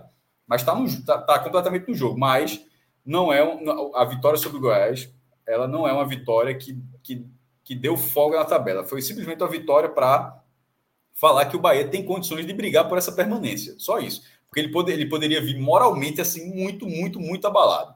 De 3 a 1 para 4 a 3 se perde o jogo no confronto direto para voltar com cinco pontos, aí seria, seria um, um, desastre completo. Mas a situação, ele querendo ou não, tem um ponto. É, e, o, o, o, e o Vasco joga em casa, inclusive antes do Bahia. Se, se, é, se o Vasco é, vence o jogo, Bahia e Inter já, já dá, já dá uma, o Bahia já, já começaria o jogo na zona de abaixamento. Claro, precisando da, da uma vitória simples para sair. Mas até você vai juntando as coisas. Eu achava que o Inter ia sentir no Grenal hoje. Mas a torcida do, do, do, do Internacional, assim, foi, foi foda no jogo todinho. Eu fiquei zapeando o jogo da tarde, é, tem mosaico também. Embora queria ser uma curiosidade, eu, eu, eu procurei para caramba, mas não achei a, a, opção de tirar o som e deixar só um som, porque na hora que você bota o mosaico, os três, as três narrações estão ao, ao mesmo tempo. Aí eu disse, é óbvio que não é assim, que deve ter alguma função aí, mas eu não consegui desativar, eu, eu não tive muita paciência. É, mas o Internacional a, a, colocou 39 mil pessoas no, no Grenal, um minuto já estava, já era, podia ter sido pênalti, até cabia, mas aí não foi marcado porque teve um. A arbitragem considerou que foi recuo, e não, não pareceu, mas depois Valência, que tava, passou, perdeu aqueles gols decisivos com o Fluminense, o cara abre o placar, depois o jogo foi pau a pau, termina 3 a 2 ou seja, ganhou o Grenal, respirou porque o Internacional estava pressionado e, ou seja, ele, ele diminui um pouco o impacto, vai durar muito, é óbvio que vai assim, durar muito, mas assim, mas não vira não vira uma bola de neve. Ele, ele assimila logo o impacto da eliminação com o Fluminense para ter mais confiança para um jogo que o Internacional, nesse momento, é um time que ainda briga contra o rebaixamento contra o Bahia. Porque poderia ser um time que poderia ter perdido o Grenal e vir, e vir completamente desestruturado para a Fute Nova, e a tendência é que isso já não aconteça. Já é uma tendência de jogo muito duro. É, Cássio. Com a, com a possibilidade com a possibilidade de ter, se o Vasco fizer a sua parte, de já ter o Bahia na zona de rebaixamento. Ou seja, Veja que o Bahia ganhando o jogo, tudo ainda é muito difícil. Mas ainda bem que ainda está nesse cenário, porque o cenário se desenhou muito pior do que esse. É só, é só, é só não pegar a vitória, ó, escapou. Não, não escapou. A vitória colocou o Bahia como um candidato real à permanência, mas com muita dificuldade ainda, como, como todos os outros terão. Quem não vai ter, quem, é, quem não vai, é, quem está naquela situação onde basicamente está fora é o Coritiba e América. Todos os outros estão no nível de, ó, meu irmão, pode dar qualquer coisa. É, esse, essa conta pode chegar ali, pode trazer o Cuiabá de novo, né? Uma conta que tem uma. uma... O Cuiabá pelo menos tá, faz o mano dele, vai jogar contra o Cruzeiro. É. Se, se, ganhar, já dá uma aliviada e tal. É, total. Se per... Mas se ele ganhar, dá uma aliviada, mas cumprir o Cruzeiro. Se perder, o Cruzeiro respira, ele volta. É uma gangorra aí. É. Agora, Ivo, Ivo Pereira falou, falou um negócio perfeito, viu, Cássio? O mosaico devia ter uma narração única. Devia ter um Como cara. é narrando... na Premier League é, narrando o mosaico. Mas olha veja só. É, olho no jogo Santos. É. Vou, eu, eu, eu, adoro quando esse negócio dia a dia, que eu acho que me dá live é massa quando o cara ia ficar analisando. E sabe por que eu coloquei o mosaico hoje? É a primeira vez que eu coloquei o mosaico do Premier depois de muito tempo. Depois de muito, muito tempo. Porque mais cedo na Premier League eu vi que tinha opção lá. Alguém tweetou isso. Alguém tweetou, eu tô vendo. Eu disse, porra, eu não sabia. Aí, aí quando eu fui olhar, eu, aí tinha, aí estavam passando quatro jogos ao mesmo tempo e é uma narração com comentarista. E, e, e, os caras não gritam gol, assim. Porque senão você vai gritar 20 gols, né? Cara, até até fica gol, é assim, não. Pô, lá, lá em Old Trafford, o, o Brentford faz 1 a 0 aí inclusive o Manchester virou com dois gols no, nos acréscimos. Aí o cara, pô, aí o cara, aí o comentarista fala, pô, tô mais nem olhando os outros. O cara falou, o cara falou isso, eu tô mais nem olhando os outros, o cara tô olhando aqui. Aí o, o Manchester virou. Aí quando teve mosaico, eu assisti o jogo todo dessa forma. New, era Newcastle e West Ham aqui, Brentford, Manchester aqui, tinha é, Sheffield e outro aqui, mesmo quatro partidas. Aí quando começou o do Premier, aí eu fui procurar, será que ainda tem? Aí eu vi que tinha opção. Só que a opção não era do, como era no passado, pelo menos eu não repito, não achei, como era no passado, que no passado no controle, no, quando, porque hoje eu botei no, no formato de streaming, né? né? No formato do, do, do, aparelho TV, que é onde você conseguia colocar, escolher a narração do jogo que você quer. Tipo, quero ver a narração do Grenal, fica os outros dois mutados e esse, né? Nesse caso, não. Começou o som nos três, eu disse, não, não, não pode ser dessa forma. E aí, aí eu disse, não, também não vou assistir três jogos sem som. Aí desisti. Mas, repito, a ideia, a ideia que ele que trouxe é muito boa e essa ideia foi aplicada de manhã na Premier League funcionou perfeitamente. Inclusive, parabéns para o Star Mais, gostei demais. Não tem todos, não sei quantas vezes tem, mas se tiver uma próxima, vou, vou assistir assim também. Qualquer coisa a gente fica fazendo nas próximas rodadas. Ah, e uma última, uma última característica. segunda tela comentando todos os jogos ao mesmo tempo. É, A gente passado, já fez isso em últimas rodadas de brasileiro, já, a gente já fez. É, Copa do Nordeste, né? Isso. É, Copa do no, Nordeste, no passado, isso. o mosaico do Premier, ele não era HD. Os jogos eram HD, mas o Premier não era HD. Ou seja, ele não conseguiu, em algum momento, são alguns anos, não conseguiu colocar todas as, as partidas na tela HD. Mas hoje já é, tanto da Premier quanto do, do, quanto do Brasileirão. A diferença foi só a narração, que a, o produto do Premier não ficou legal, não. Aí, Ivo já colaria com a gente, já teríamos um espectador se a gente fizer narração e comentário dos mosaicos. A versão a gente já viu, repito, a gente fez em. Se o cara quiser mandar uma proposta aí, meu irmão, manda aí o e-mail para Celso. Não, cara, eu tô dizendo que a gente faz aqui no, no canal, segunda tela. O cara bota no mostrar. Eu já tô falando para fazer a narração do Premier mesmo. Né? Aqui não tem, então assim, ó, bota aí já que é. Lofredo, Lofredo, Lofredo, Lofredo, Lofredo. É... Pedro, não, não teve, não teve. O que, o que nos mostra, o que nos mostra essa média né, por posição. São poucos os 16 que terminam rebaixados, né, Pedro? É, tem isso também, não tinha, não tinha nem reparado. A gente tem quatro equipes que estavam na 16 posição na 26 rodada que acabaram caindo, né? Uma até pequena. É, se você para pensar, o 16 é o time que está ali na, na rabeira, né? O porteiro do, do Z4. Então a gente tem poucos exemplos, mas é, eu estava analisando aqui, quem está quem tá assistindo no, no YouTube está vendo também a mesma tela que a gente, é aquela tela de, tela de comparação da pontuação atual com a média histórica, né? E a gente vê que na parte de baixo, a maior parte das equipes ainda pontua um pouquinho abaixo do, da média histórica, né? Só que a gente se lembra de, de rodadas anteriores em que essa diferença era muito maior. A gente teve momentos em que todas as equipes da parte de baixo estavam abaixo da média, e não só um ponto, né? Às vezes dois, três, chegamos até equipes com quatro pontos abaixo da média é, de outras edições dos pontos corridos como os clubes.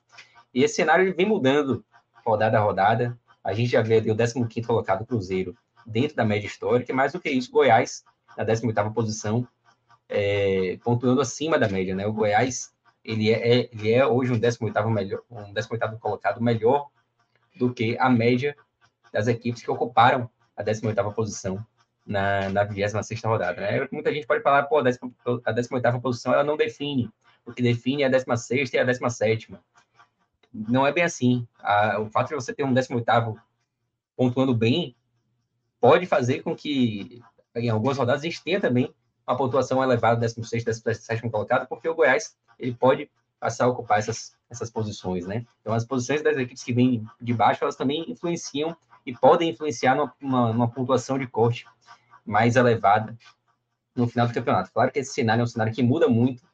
É, há poucas rodadas a gente estava falando de é, uma possibilidade de pontuação mais baixa, e hoje o que a gente tem desenhado é um, uma pontuação mais, mais próxima do que a gente costuma ver, né? Que é ali de 42 pontos, mais ou menos, para escapar. A média, a média do 16 colocado, a média final, né? É de 43 pontos e a média do 17 colocado, que é a primeira equipe que cai, é de 41.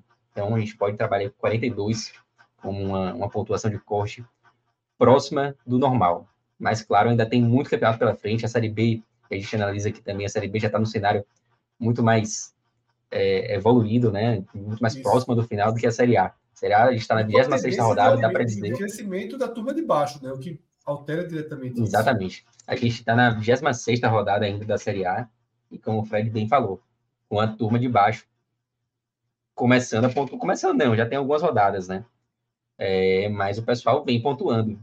Em, algum, em, em determinado recorte do campeonato, ninguém pontuava. Nessa rodada, praticamente todo mundo pontuou.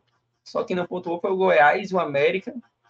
O Cruzeiro ainda não jogou, né? O Cruzeiro ainda, ainda pode vir a pontuar e vai fazer um jogo contra o Cuiabá, que também é uma equipe hoje da parte de baixo. Eu acho que a gente pode traçar a parte de baixo da tabela ali a partir do Cuiabá, né?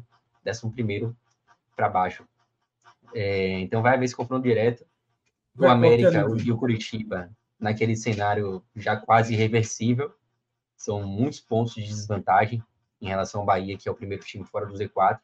Mas o Curitiba, que vem dando as caras, também conseguiu sua segunda vitória consecutiva. Hoje, uma, uma vitória até improvável. Aí você não vai Mas... ter como dizer para o time que venceu dois jogos consecutivos, mesmo com a distância desse tamanho, que ele está morto. Esse, é, é, morto. E vai, vai atirar. Vai atirar nesse campeonato ainda. É, e aí, do Curitiba, com exceção do Goiás, que teve um confronto direto também, que do Curitiba para cima, assim, quem não pontuou é porque ou vai jogar ainda porque teve confronto direto. Né? O Goiás foi um confronto direto, quem, quem pontuou foi o Bahia. Mas os times vêm conseguindo pontuar nas últimas rodadas, né? E isso faz com que esse cenário que a gente tem hoje, ele vá se transformando, e é por isso que a gente começou a ter uma bolinha, até uma bolinha verde ali agora, né? Antigamente as bolinhas eram todas vermelhas. Agora já tem bolinha verde, bolinha branca ali na parte de baixo. É. E se os times continuarem pontuando, esse cenário vai mudar ainda mais. Ô Pedro, os campeonatos vai... às vezes parecem ter um imã para a média, pra média histórica, né? Eles começam, distorci começam distorcidos e depois o imã puxa né, para ficar mais próximo da, do que a história ensina, né? É porque até porque a gente vai se aproximando da quantidade final de jogos, né?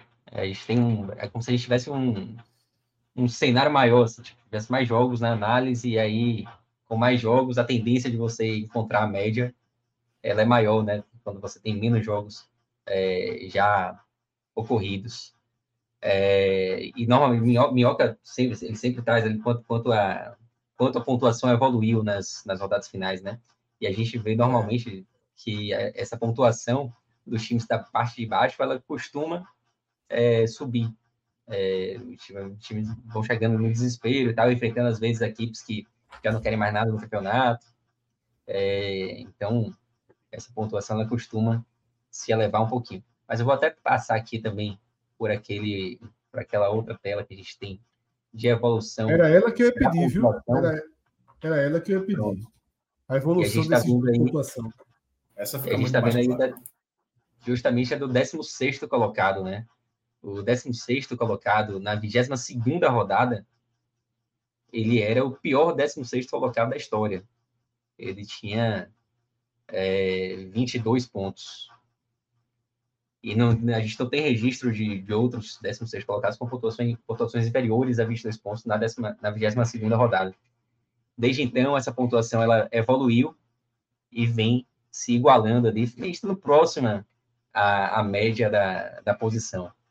O 17 colocado, são as duas posições cruciais aí para essa análise, ele também vem estando ali próximo à média, né? A última vez que a gente teve o 17 colocado com uma pontuação muito baixa foi na 15 rodada, mas aí eu quero lembrar que tem aquele jogo do Vasco, que foi um jogo Vasco contra a América, né? Que foi um jogo atrasado da 15 rodada, e como a gente coloca ele no lugar certo na 15 rodada, essa pontuação da 15 para cá, ela se elevou como se o jogo tivesse ocorrido no, no, no momento correto, né?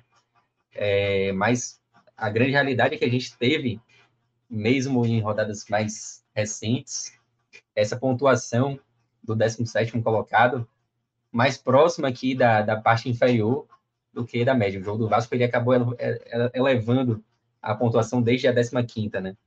E hoje a gente tem, tem também o 17º colocado que pontua bem próximo a essa linha cinza pontilhada que é a, a linha média, né? A gente tem, de fato, hoje um campeonato bem mais próximo à média do que a gente teve em outros momentos.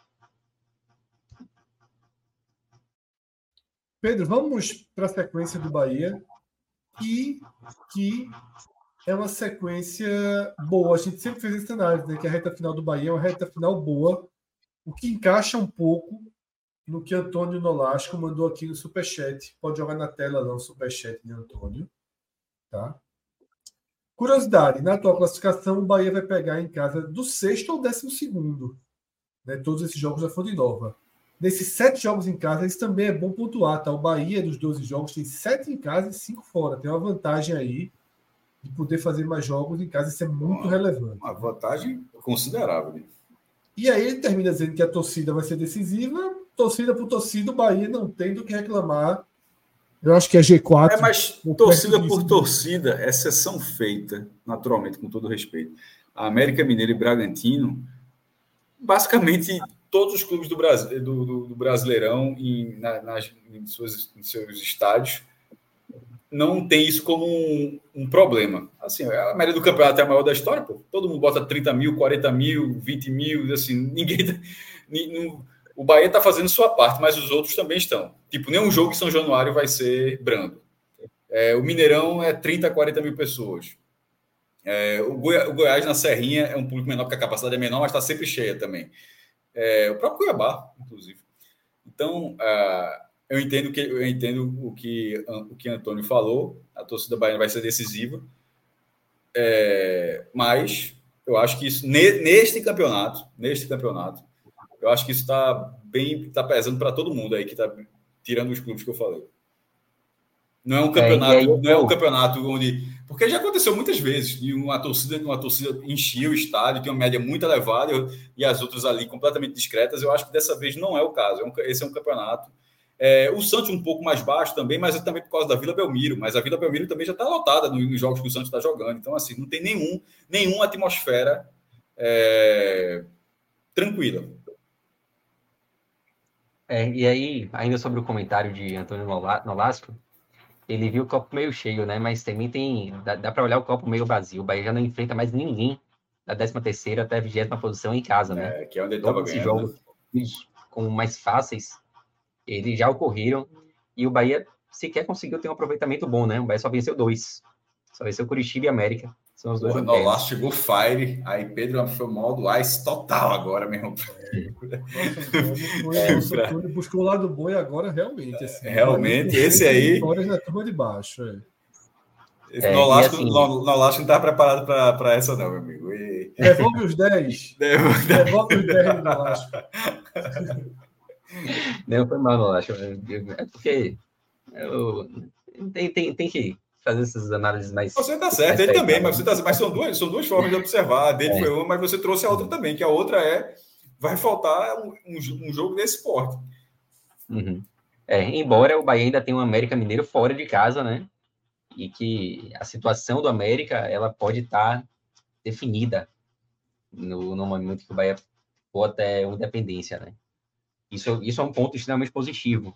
É, mas eu preferia nesse momento, ter confrontos contra as equipes da parte de baixo em casa ainda, do que enfrentar essa galera da, do, do meio de tabela. A vantagem do meio de tabela é que você pode ter times já desmotivados, como o próprio Fortaleza, que pode ter garantido já sua vaga na. Não, o Fortaleza é agora, né? Antes da final.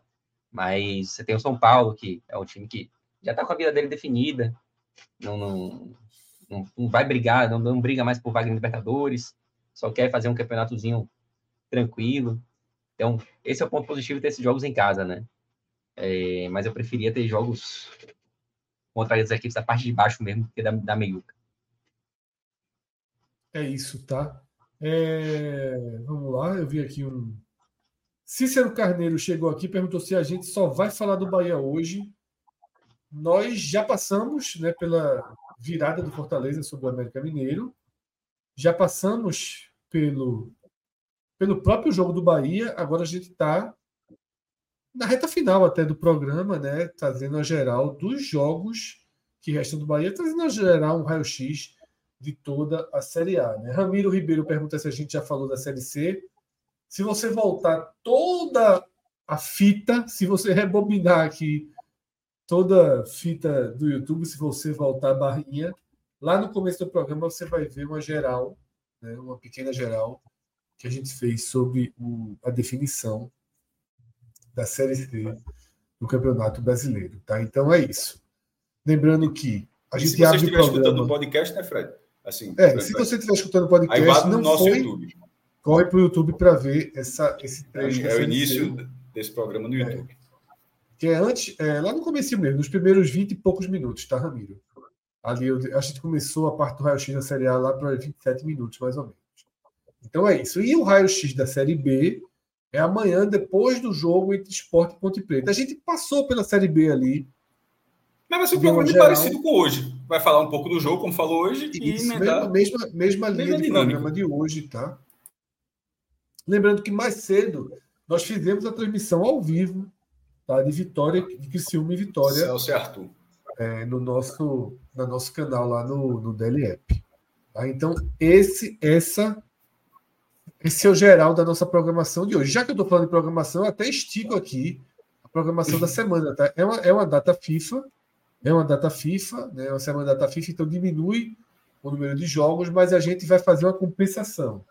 Tá? A gente vai ter programas todos os dias até a quarta-feira, e na quarta-feira, na, na segunda-feira, o Raio X da Série B, com o telecast de esporte Ponte Preta embutido dentro. Na terça-feira, Agamenon de série, Agamenon normal de série, que eu digo não é sobre séries, Agamenon com raiz, todas as pautas, Agamenon raiz, normal. Tá? E na quarta-feira, tá? a volta do Game Show. Tem tema já? Tem tema, Dia das Crianças, sugestão de Tiago Minhoca. Especial e... crianças, infantil, vamos buscar aí. É, uma, Ou seja, uma... anos 80. Veja, Cássio, estou começando a preparação. Tem uma tendência grande. Tem que ser justo com os outros. A, a é, infância de outros é, é de outra, galera é outros anos. Né? Uma tendência grande a trazer aí sobre infâncias do passado. Talvez para além dos anos hum. 80, buscar algumas coisas lá. Idade média. História. Pode vir tudo, tá? Fire Games é um jogo certo. dramático. Tá? Então pode vir tudo, pode vir tudo. Certo. É, tá preparado. Comerciais, dos comerciais inacreditáveis com crianças dos anos 60, a galinha pintadinha. Porra, tem um charuto de um charuto de, de É, aquele dos anos 80, aquele, né? Do cigarro, cigarrinho, né? Cigarrinho, cigarrinho, cigarrinho de chocolate. Cigarrinho de chocolate. É, cigarrinho de chocolate fácil, né? Já pensasse, meu irmão. Isso é, você, é engraçado, pensa o negócio hoje em dia. Você vai estar tá, bem agora, tá vendo aí, Jornal Nacional no intervalo. Oh, e nessa quarta-feira, é, quinta-feira, Brasil e Venezuela. Aí depois que passa o anúncio, olha, um chocolate aqui, um cigarro. Aí uma criança segura. Hoje, entrava nunca, pô. Acho que o CAD já entrava multando todo mundo, mas. Não, eu, vou, passar, eu vou sair aqui passar, mas quero, quero, quero, quero esse cigarrinho de chocolate aí. Nevou em Salvador, viu, Cássio? E... Nevou em Salvador. Vou, vou pegar um jantarzinho aqui embaixo, chegou rapidinho. É, é, é, justo, é justo, é justo. É justo, é justo, é justo. Eu ainda tenho uma fatia da minha, viu? A minha chegou antes aqui, porque hoje a minha pizza foi almoço e jantar. Tá? Caramba! Foi foi um, minha, um, um combo. Eu, Sobrou uma fatiazinha. Peraí. Então tu pediu ela no almoço e terminou não, o jantar? Eu pedi, não, não. Eu pedi ela... Eu não almocei. Na verdade, eu comi só ostra na praia, né? Volta ali de duas horas da tarde, comi só ostra. Tava bonita, grande a ostra hoje, cara. Grandona. Deixei um rim na é praia. Muita coragem. É muita coragem. E aí, lá para as seis horas, eu comecei uma pizzazinha, tinha uma turma aqui, ficou, ficou é, é, uma fatiazinha que eu acho que eu vou dela, assim que a gente. Ah, tá. É porque tu falasse almoço, que eu comi a mesma coisa, porque eu dizia assim, eu, eu, tinha, eu comi uma ontem, aí sobrou, sobrou, sobraram duas fatias, aí eu almocei essas duas fatias. Por isso que eu fui a mesma coisa, só que o meu, meu caso começou ontem. Aí, eu comi um pedacinho, sobrou, eu, eu almocei um pedacinho. É, a, gente se, a gente se alimenta bem demais, né, meu irmão? Ainda bem que a gente, né, que, que esse programa aqui não é de. Não é de. Não é, é Você e eu não estamos no mesmo, no mesmo lado nessa questão de alimentação, não. Certamente não estamos. Olha a diferença da gente. Não, mas não é só isso, não, jovem. Eu como muito melhor que você. Você é muito tu acha, tu acha que gastar, tu acha que gastar um lobo guará em ostra essa um quê? é melhor? É, eu gastei um lobo guará mesmo. Eu chutei o número. Eu, eu chutei o número qualquer aqui. Foi, foi mais, foi mais a conta, mas como tinha um meu amigo meu. Rosnou mais do que o Lobo Guará foi. Rosnou, mas tava, tava grande. Mas não foi tipo. Para mim, para mim, para o casal ficou um Lobo Guará. Cara, rosnou mais. Rosnou quase um Lobo Guará e um peixe. Foi Candeza. Quase Cadê? Cadê? Mandei cara, aí pra... cara, cara arruma ali mesmo, acho que vem de onde? Não, Igaraçu, Igaraçu. Essa daí que eu como, cara, essa é primeira demais. Ela é. Ela é. Passaporte, viu? O próprio cara, o próprio. O próprio. O próprio ostreiro, não sei exatamente o nome. Sei isso. Tá? Ele, ele deixa ah, o ovinho da ostra lá no alto mar, deixa nas caixas, depois vai lá, olha aí, ó. Mandei aí, ó. Essa foto é tua mesmo ou é uma foto é genérica? É foto minha, foto minha, foto tua minha. mesmo? De hoje, de hoje, de hoje. Caramba, meu irmão. As bichinhas tava grande, vivendo. Tava grande, tava grande. As bichinhas vivendo, chega Fred. Tava grande. Aí depois fui pra pizza, não, pra, até para balancear esse gasto aí. Meu irmão, ostra e pizza. Caramba, é. O intestino tá. tá Meu amigo, é trabalhou hoje. É PJ? Teu, teu, intestino, teu estômago é PJ? Como é que é isso? Aí? Veja só, primeiro, minha é ostra, eu, minha ostra eu conheço o cara há muito tempo. Que vai fazer hora extra hoje, viu? Vai nada, tá bem demais. Veja só, não deu nem um susto ainda.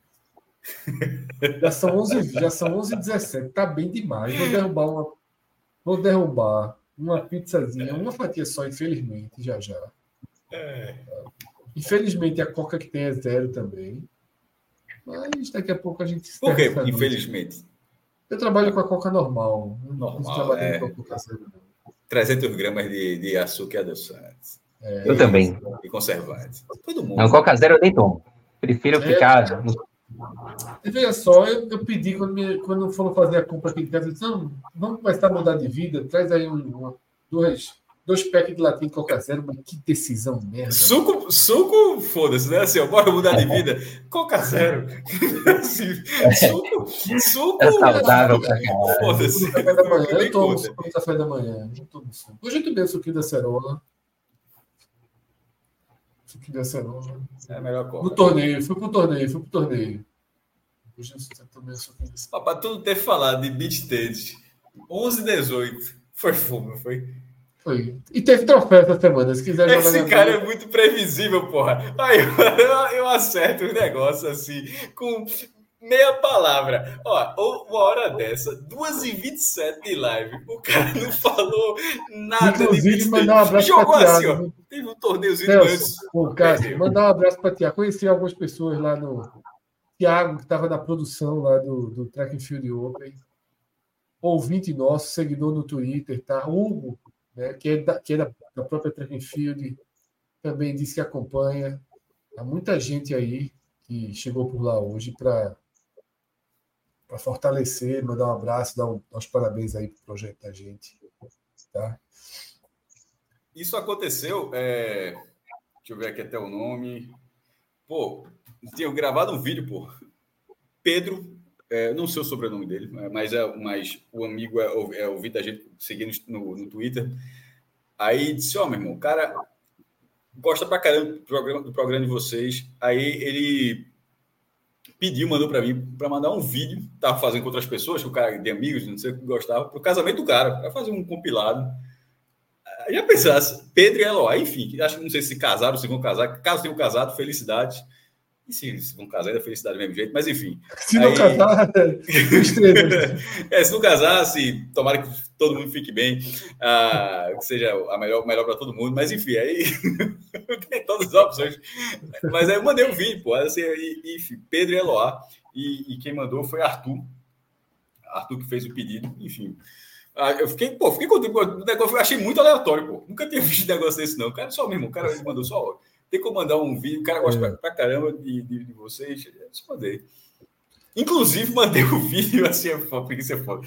Do jeito que eu tava, eu tava com o celular, eu mandei exatamente onde eu tava. Inclusive, gra gravando aqui, como você falou, gravando, de onde eu gravo eu, nem, eu não saí do canto para mandar o um vídeo. Sai do canto não é forte, né, Cássio? Não, trabalho do caralho. Tal lá mandou um superchat aqui. Se o Lion for campeão, vem superchat melhor. Ele pergunta se a gente vai enviar alguém para cobrir a final e lembrar do pedido dele que é ativar o join do YouTube. Esse pedido dele eu tenho que acionar o Rodrigo, que eu que apesar de estar em inglês, eu estou lendo grego aqui. Sobre, sobre, sobre a nossa ida para a final da Sul-Americana, notícias em breve. Tá? Notícias em breve. É, assim, na hora que o cara fala isso, assim, estamos, estamos, estamos tentando. Estamos, estamos a ideia, estamos trabalhando para isso. E se rolar, tomara que role. É, seria, seria massa. Enfim, vamos ver. Os próximos dias, naturalmente, serão decisivos. Né? Não tem muito tempo para. Não tem tanto tempo assim para ver, mas tá no mundo. Mudo, mudo. Mudo, mudo, morto.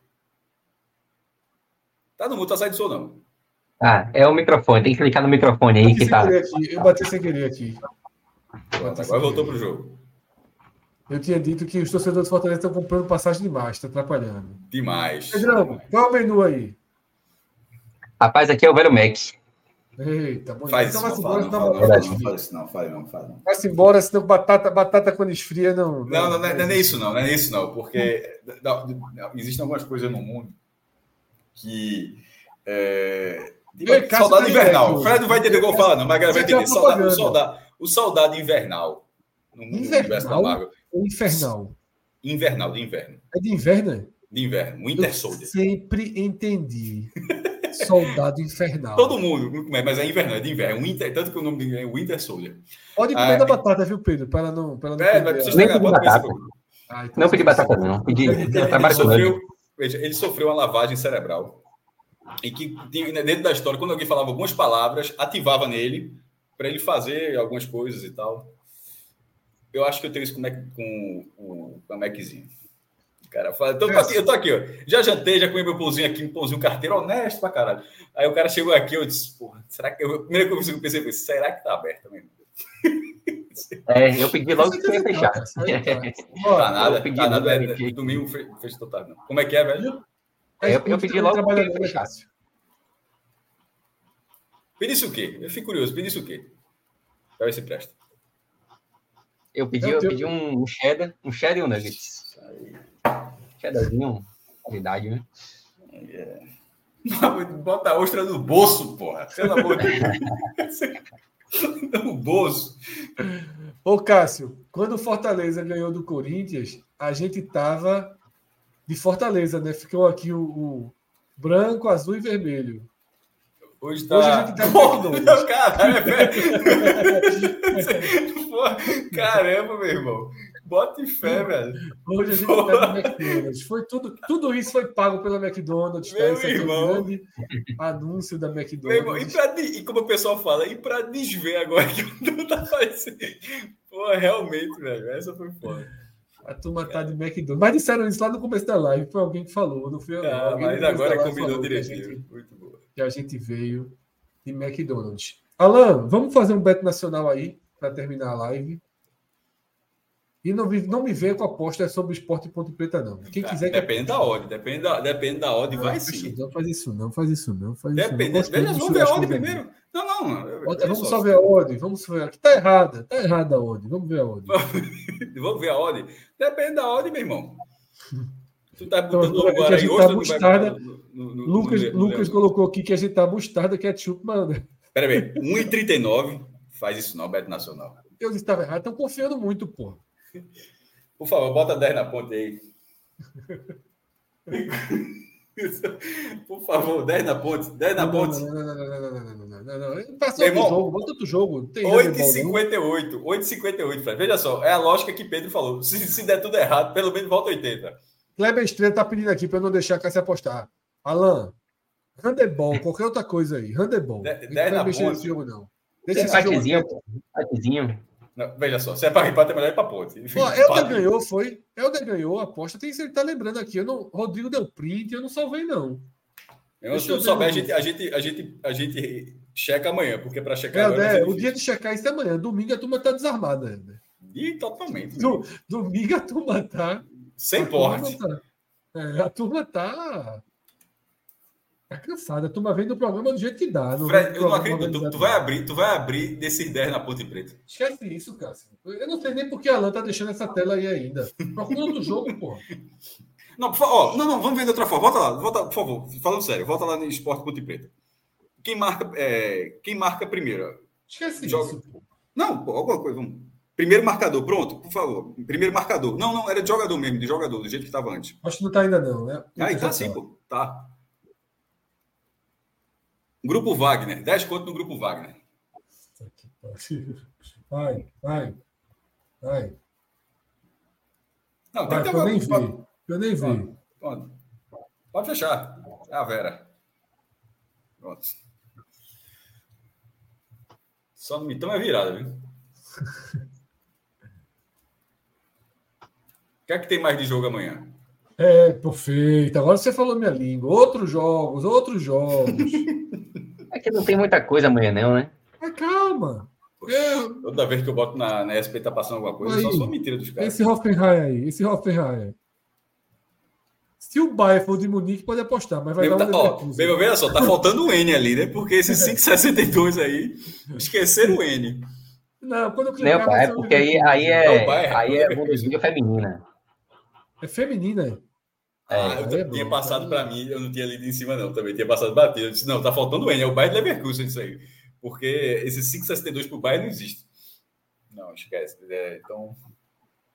Opa, Argentina, segunda divisão, trabalha. Aí, aí pode descer. Trabalha. Primeira B, Cássio trabalha. Foi, oxe, naquele dia a gente buscou só, vamos ver. A primeira B, na verdade, se não me engano, é a terceira divisão, que a segunda divisão, na verdade, é a primeira A. É, é foda, é a terceira. É, Porra, Tagere de Córdoba eu conheço. Tagere de remédios é foda. Aí esse aí, meu irmão. Tem a Copa da Superliga ali, cara. Talvez seja Calma, calma não, não, não. Primeiro, deixa eu, ver se, deixa eu ver se eu consigo encontrar alguma coisa aí da Argentina para tirar aí. Saca Chispas eu conheço, mas não sei se está bem. É... Doc Sud, Buenos Aires, está pagando pouco. Por favor, duplinha, Saca Chispas e Doc Sud. É o primeiro jogo e o penúltimo. O nosso público, tá? O nosso público. 4 e 13. Pode botar 20. Que chegar, que chegar nesse, nesse, nesse estágio aí, já é bom começar a repensar. pode botar, pode, pode confirmar. Você 20. que nos assiste, chegou no estágio de apostar na terceira divisão da Argentina, repense. Não, mas, mas veja cara, só, da outra, vez fui, da outra vez fui bem. Copa da Superliga. Você foi bem na segunda divisão, você desceu para a terceira para testar tudo, né? Tá Tem a primeira D de metropolitana, se você quiser ali, já que você quiser ir para o fundo do poço. Argentina, primeira D metropolitana.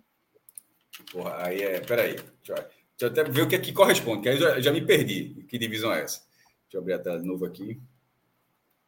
Não, aí é reserva. Aí a reserva não tem condição nenhuma. Reserva, o cara joga, joga no. 11 da manhã, pô, vai jogar. Isso é brincadeira. Isso é corrida de cachorro. Pô. Primeira D é a quinta, pô. Primeira D tem condição nenhuma. Primeira D, D a, a, o Metropolitano é o seguinte, Fred, porque é como se fosse é a mesma né? divisão, exatamente. Aí o Grande Buenos Aires, uma interior outra, mas tipo, o que vale é o primeira dele. Agora, em relação à Copa da Superliga, que é o campeonato argentino desse momento. Volta ali, por favor. É... Volta, sobe um pouquinho. Aí, aí, aí, aí. Arsenal está morto. Aí. Arsenal tá morto. Lanterna. O Banfield. Banfield tá bem, tá pagando bem. Tá pagando 2,40. Segura esse Banfield aí. Agora deixa eu ver só o Barracas e, e o, e o Colom. Colom é G4 e o Barracas vice-lanterna. Por favor, Banfield e, e Colom. Duplinha. Os dois foram de casa, Cássio. Os dois fora de casa. 10. Eu só vou dar humildade, Fred. Eu, eu, eu, sou o único animal que eu pensei arara. Pronto. Chega de argentino. Chega de argentino, chega de argentino. A gente oh, eu acho que não tá, não, mas só por curiosidade. Já tem as odds da final da Libertadores e da Sula? Você já deve ter. Já deve Pô, ter. então bora ver, só ver. Só ver? Aí, não, vamos no, no, Aí no geral. Libertadores, Copa Libertadores, Libertadores ali Sula. em cima. Tá ali, já tá ali, ó. Ali, tá ali, tá ali, tá ali. Não, tá ali, Alan. Terceira, a, te, Terceira a primeira bolinha ali. Ali. Boca 3,50, Flu 2,11. Ah. Só ver, você falou, viu? Só ver. Não, quer, deixar, quer, deixar, quer deixar sem no Fluminense, não? Não, deixa mais pra perto, pô. Mais pra Porra, perto, tá bem, a odd, tá boa a odd, pô. Sim, mas não vai mudar não é. daqui pra lá, pô. Você não sabe. Aí não, você não sabe, de repente lesiona um jogador, não sei o quê. e tal, é. Vamos deixar logo, vamos garantir esse aí? Nota aí essa porra. Primeiro, você concorda? Só uma coisa, você concorda? Esse é no jogo tempo normal, tá? Sim, é, ganha tempo normal. Nesse, é, né, é, tem ser campeão ou alguma coisa assim? É... Normalmente tem, mas. Eu acho que tem aquele Pessoal, de ninguém prazo. do boca dos pênaltis, não. Ninguém então é, é, é, é, Fluminense tempo normal. Não é tempo sem normal, não é. Sem no Fluminense do tempo normal. Ninguém ganha do boca dos pênaltis, não. goleiro pega demais, porra, Pedro. Não é Esse, Romero. Não é um absurdo. Isso. Pode, pode soltar esse peixe. Pode liberar ele no mar. E agora bora na Sula, ver como é que tá. Sula que eu não vi lá. Talvez tenha que digitar.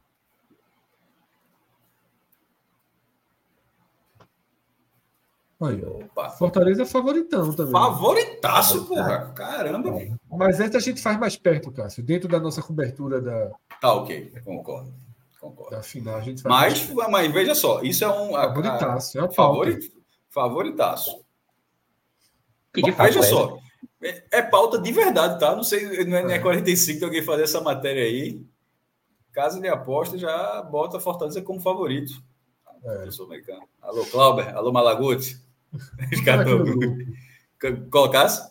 Vale mesmo. Vale mesmo. Que a diferença está bem considerável ali. É, exatamente. Nessa... Tagéria de remédios, porra. Bruno Tagéria de remédios é foda. Né? Quer botar cinquentinha nesse time que a gente nem conhece, só para ver. Tagéria de remédios. É, merece. Fala tanto dele. Volta, volta para o argentino. Por favor. Deixa, me, me dá. Só para pelo menos dar uma consultada a classificação, ver o que é que esse time está fazendo na vida. Olhar aqui. Segura o segundo, segura o segundo para ver o que é que esse time está fazendo mas na vida. Mas mal é o dia da vitória dele. Não, tudo, mas para pelo menos, pelo menos ter um mínimo de, de, conhecimento, pô. Um segundo. É primeiro o quê? Primeira B, né? Peraí. Primeira B. Primeira B. Peraí. Achei aqui. Classificação Tagéria de remédios. Tem, tem quantos Tagéres aí? É só um, né? É o líder, irmão. Então, meu irmão, carrega no. no carrega Peraí, deixa eu ver se existe outro Tagéres aqui. E é Tagéres de quem? E... CD, tem que clicar o nome em cima para gente ler. CD, CD Armênio. Centro de, centro, centro de distribuição. Seu Armênio, o time do seu Armênio, do seu Não é desportivo, não. Isso é o centro de distribuição que a turma fez um time de lá. Peraí, o time do seu Armênio aí. Seu Armênio, seu Armênio. Ah... Tadieres de Remédios. Tem quarto lugar. Caramba, jogo pesado. Jogo, é o campeonato é grande. 17. Deixa eu ver. Mas Sim, agora, meu irmão, já abracei, já abracei, já abracei. É. Sou, eu, eu, sou agora, sou tageiro de Cinquentinha no Tadieres. Cinquentinha. É, sem exagero. Sem uma, exagero. Uma onça vaga, uma onça Quantos pe... peso? Em peso. Vai, faz isso não, faz isso não, faz isso não. Faz isso não. Faz isso não. Faz isso não. 3 mil pesos aí. Faz não, faz não, não faz não. Faz não. De aí precisar isso da alfândega, tu uma, dar uma checada, né, meu irmão.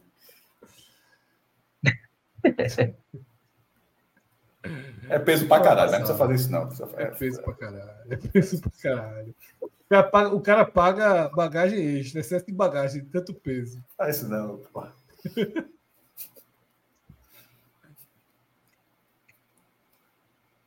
É isto. Chegamos ao fim. Cara, é tarde demais, Cássio. Tu tem que aprender isso. Tu tira muito tarde, porra. Tu tira muito tarde o negócio, porra. É, irmão, é, é, quando, isso sempre acontece quando dá duas horas e meia de programa. É impressionante. O freio, o irmão, acaba o óleo, acaba o óleo. A luzinha. Aquele, aquela luzinha vermelha fica pitando no painel, ó, revisão, revisão, revisão. Minha irmã turma fica assim, olha. É, é isto, tá? Finalizamos por essa noite, pelo domingo. Pedro, vai ter que colocar o cheddar para 30 segundos de micro-ondas, a receita de Cássio Zirpoli. Não, não, só, não, de jeito nenhum. Esse tempinho que ele tá aí. Aqui vai do jeito que tá. Tá não, não, Está tá 15 lugar ainda. Está 15 lugar no campeonato ainda. Dá, dá para jogar demais.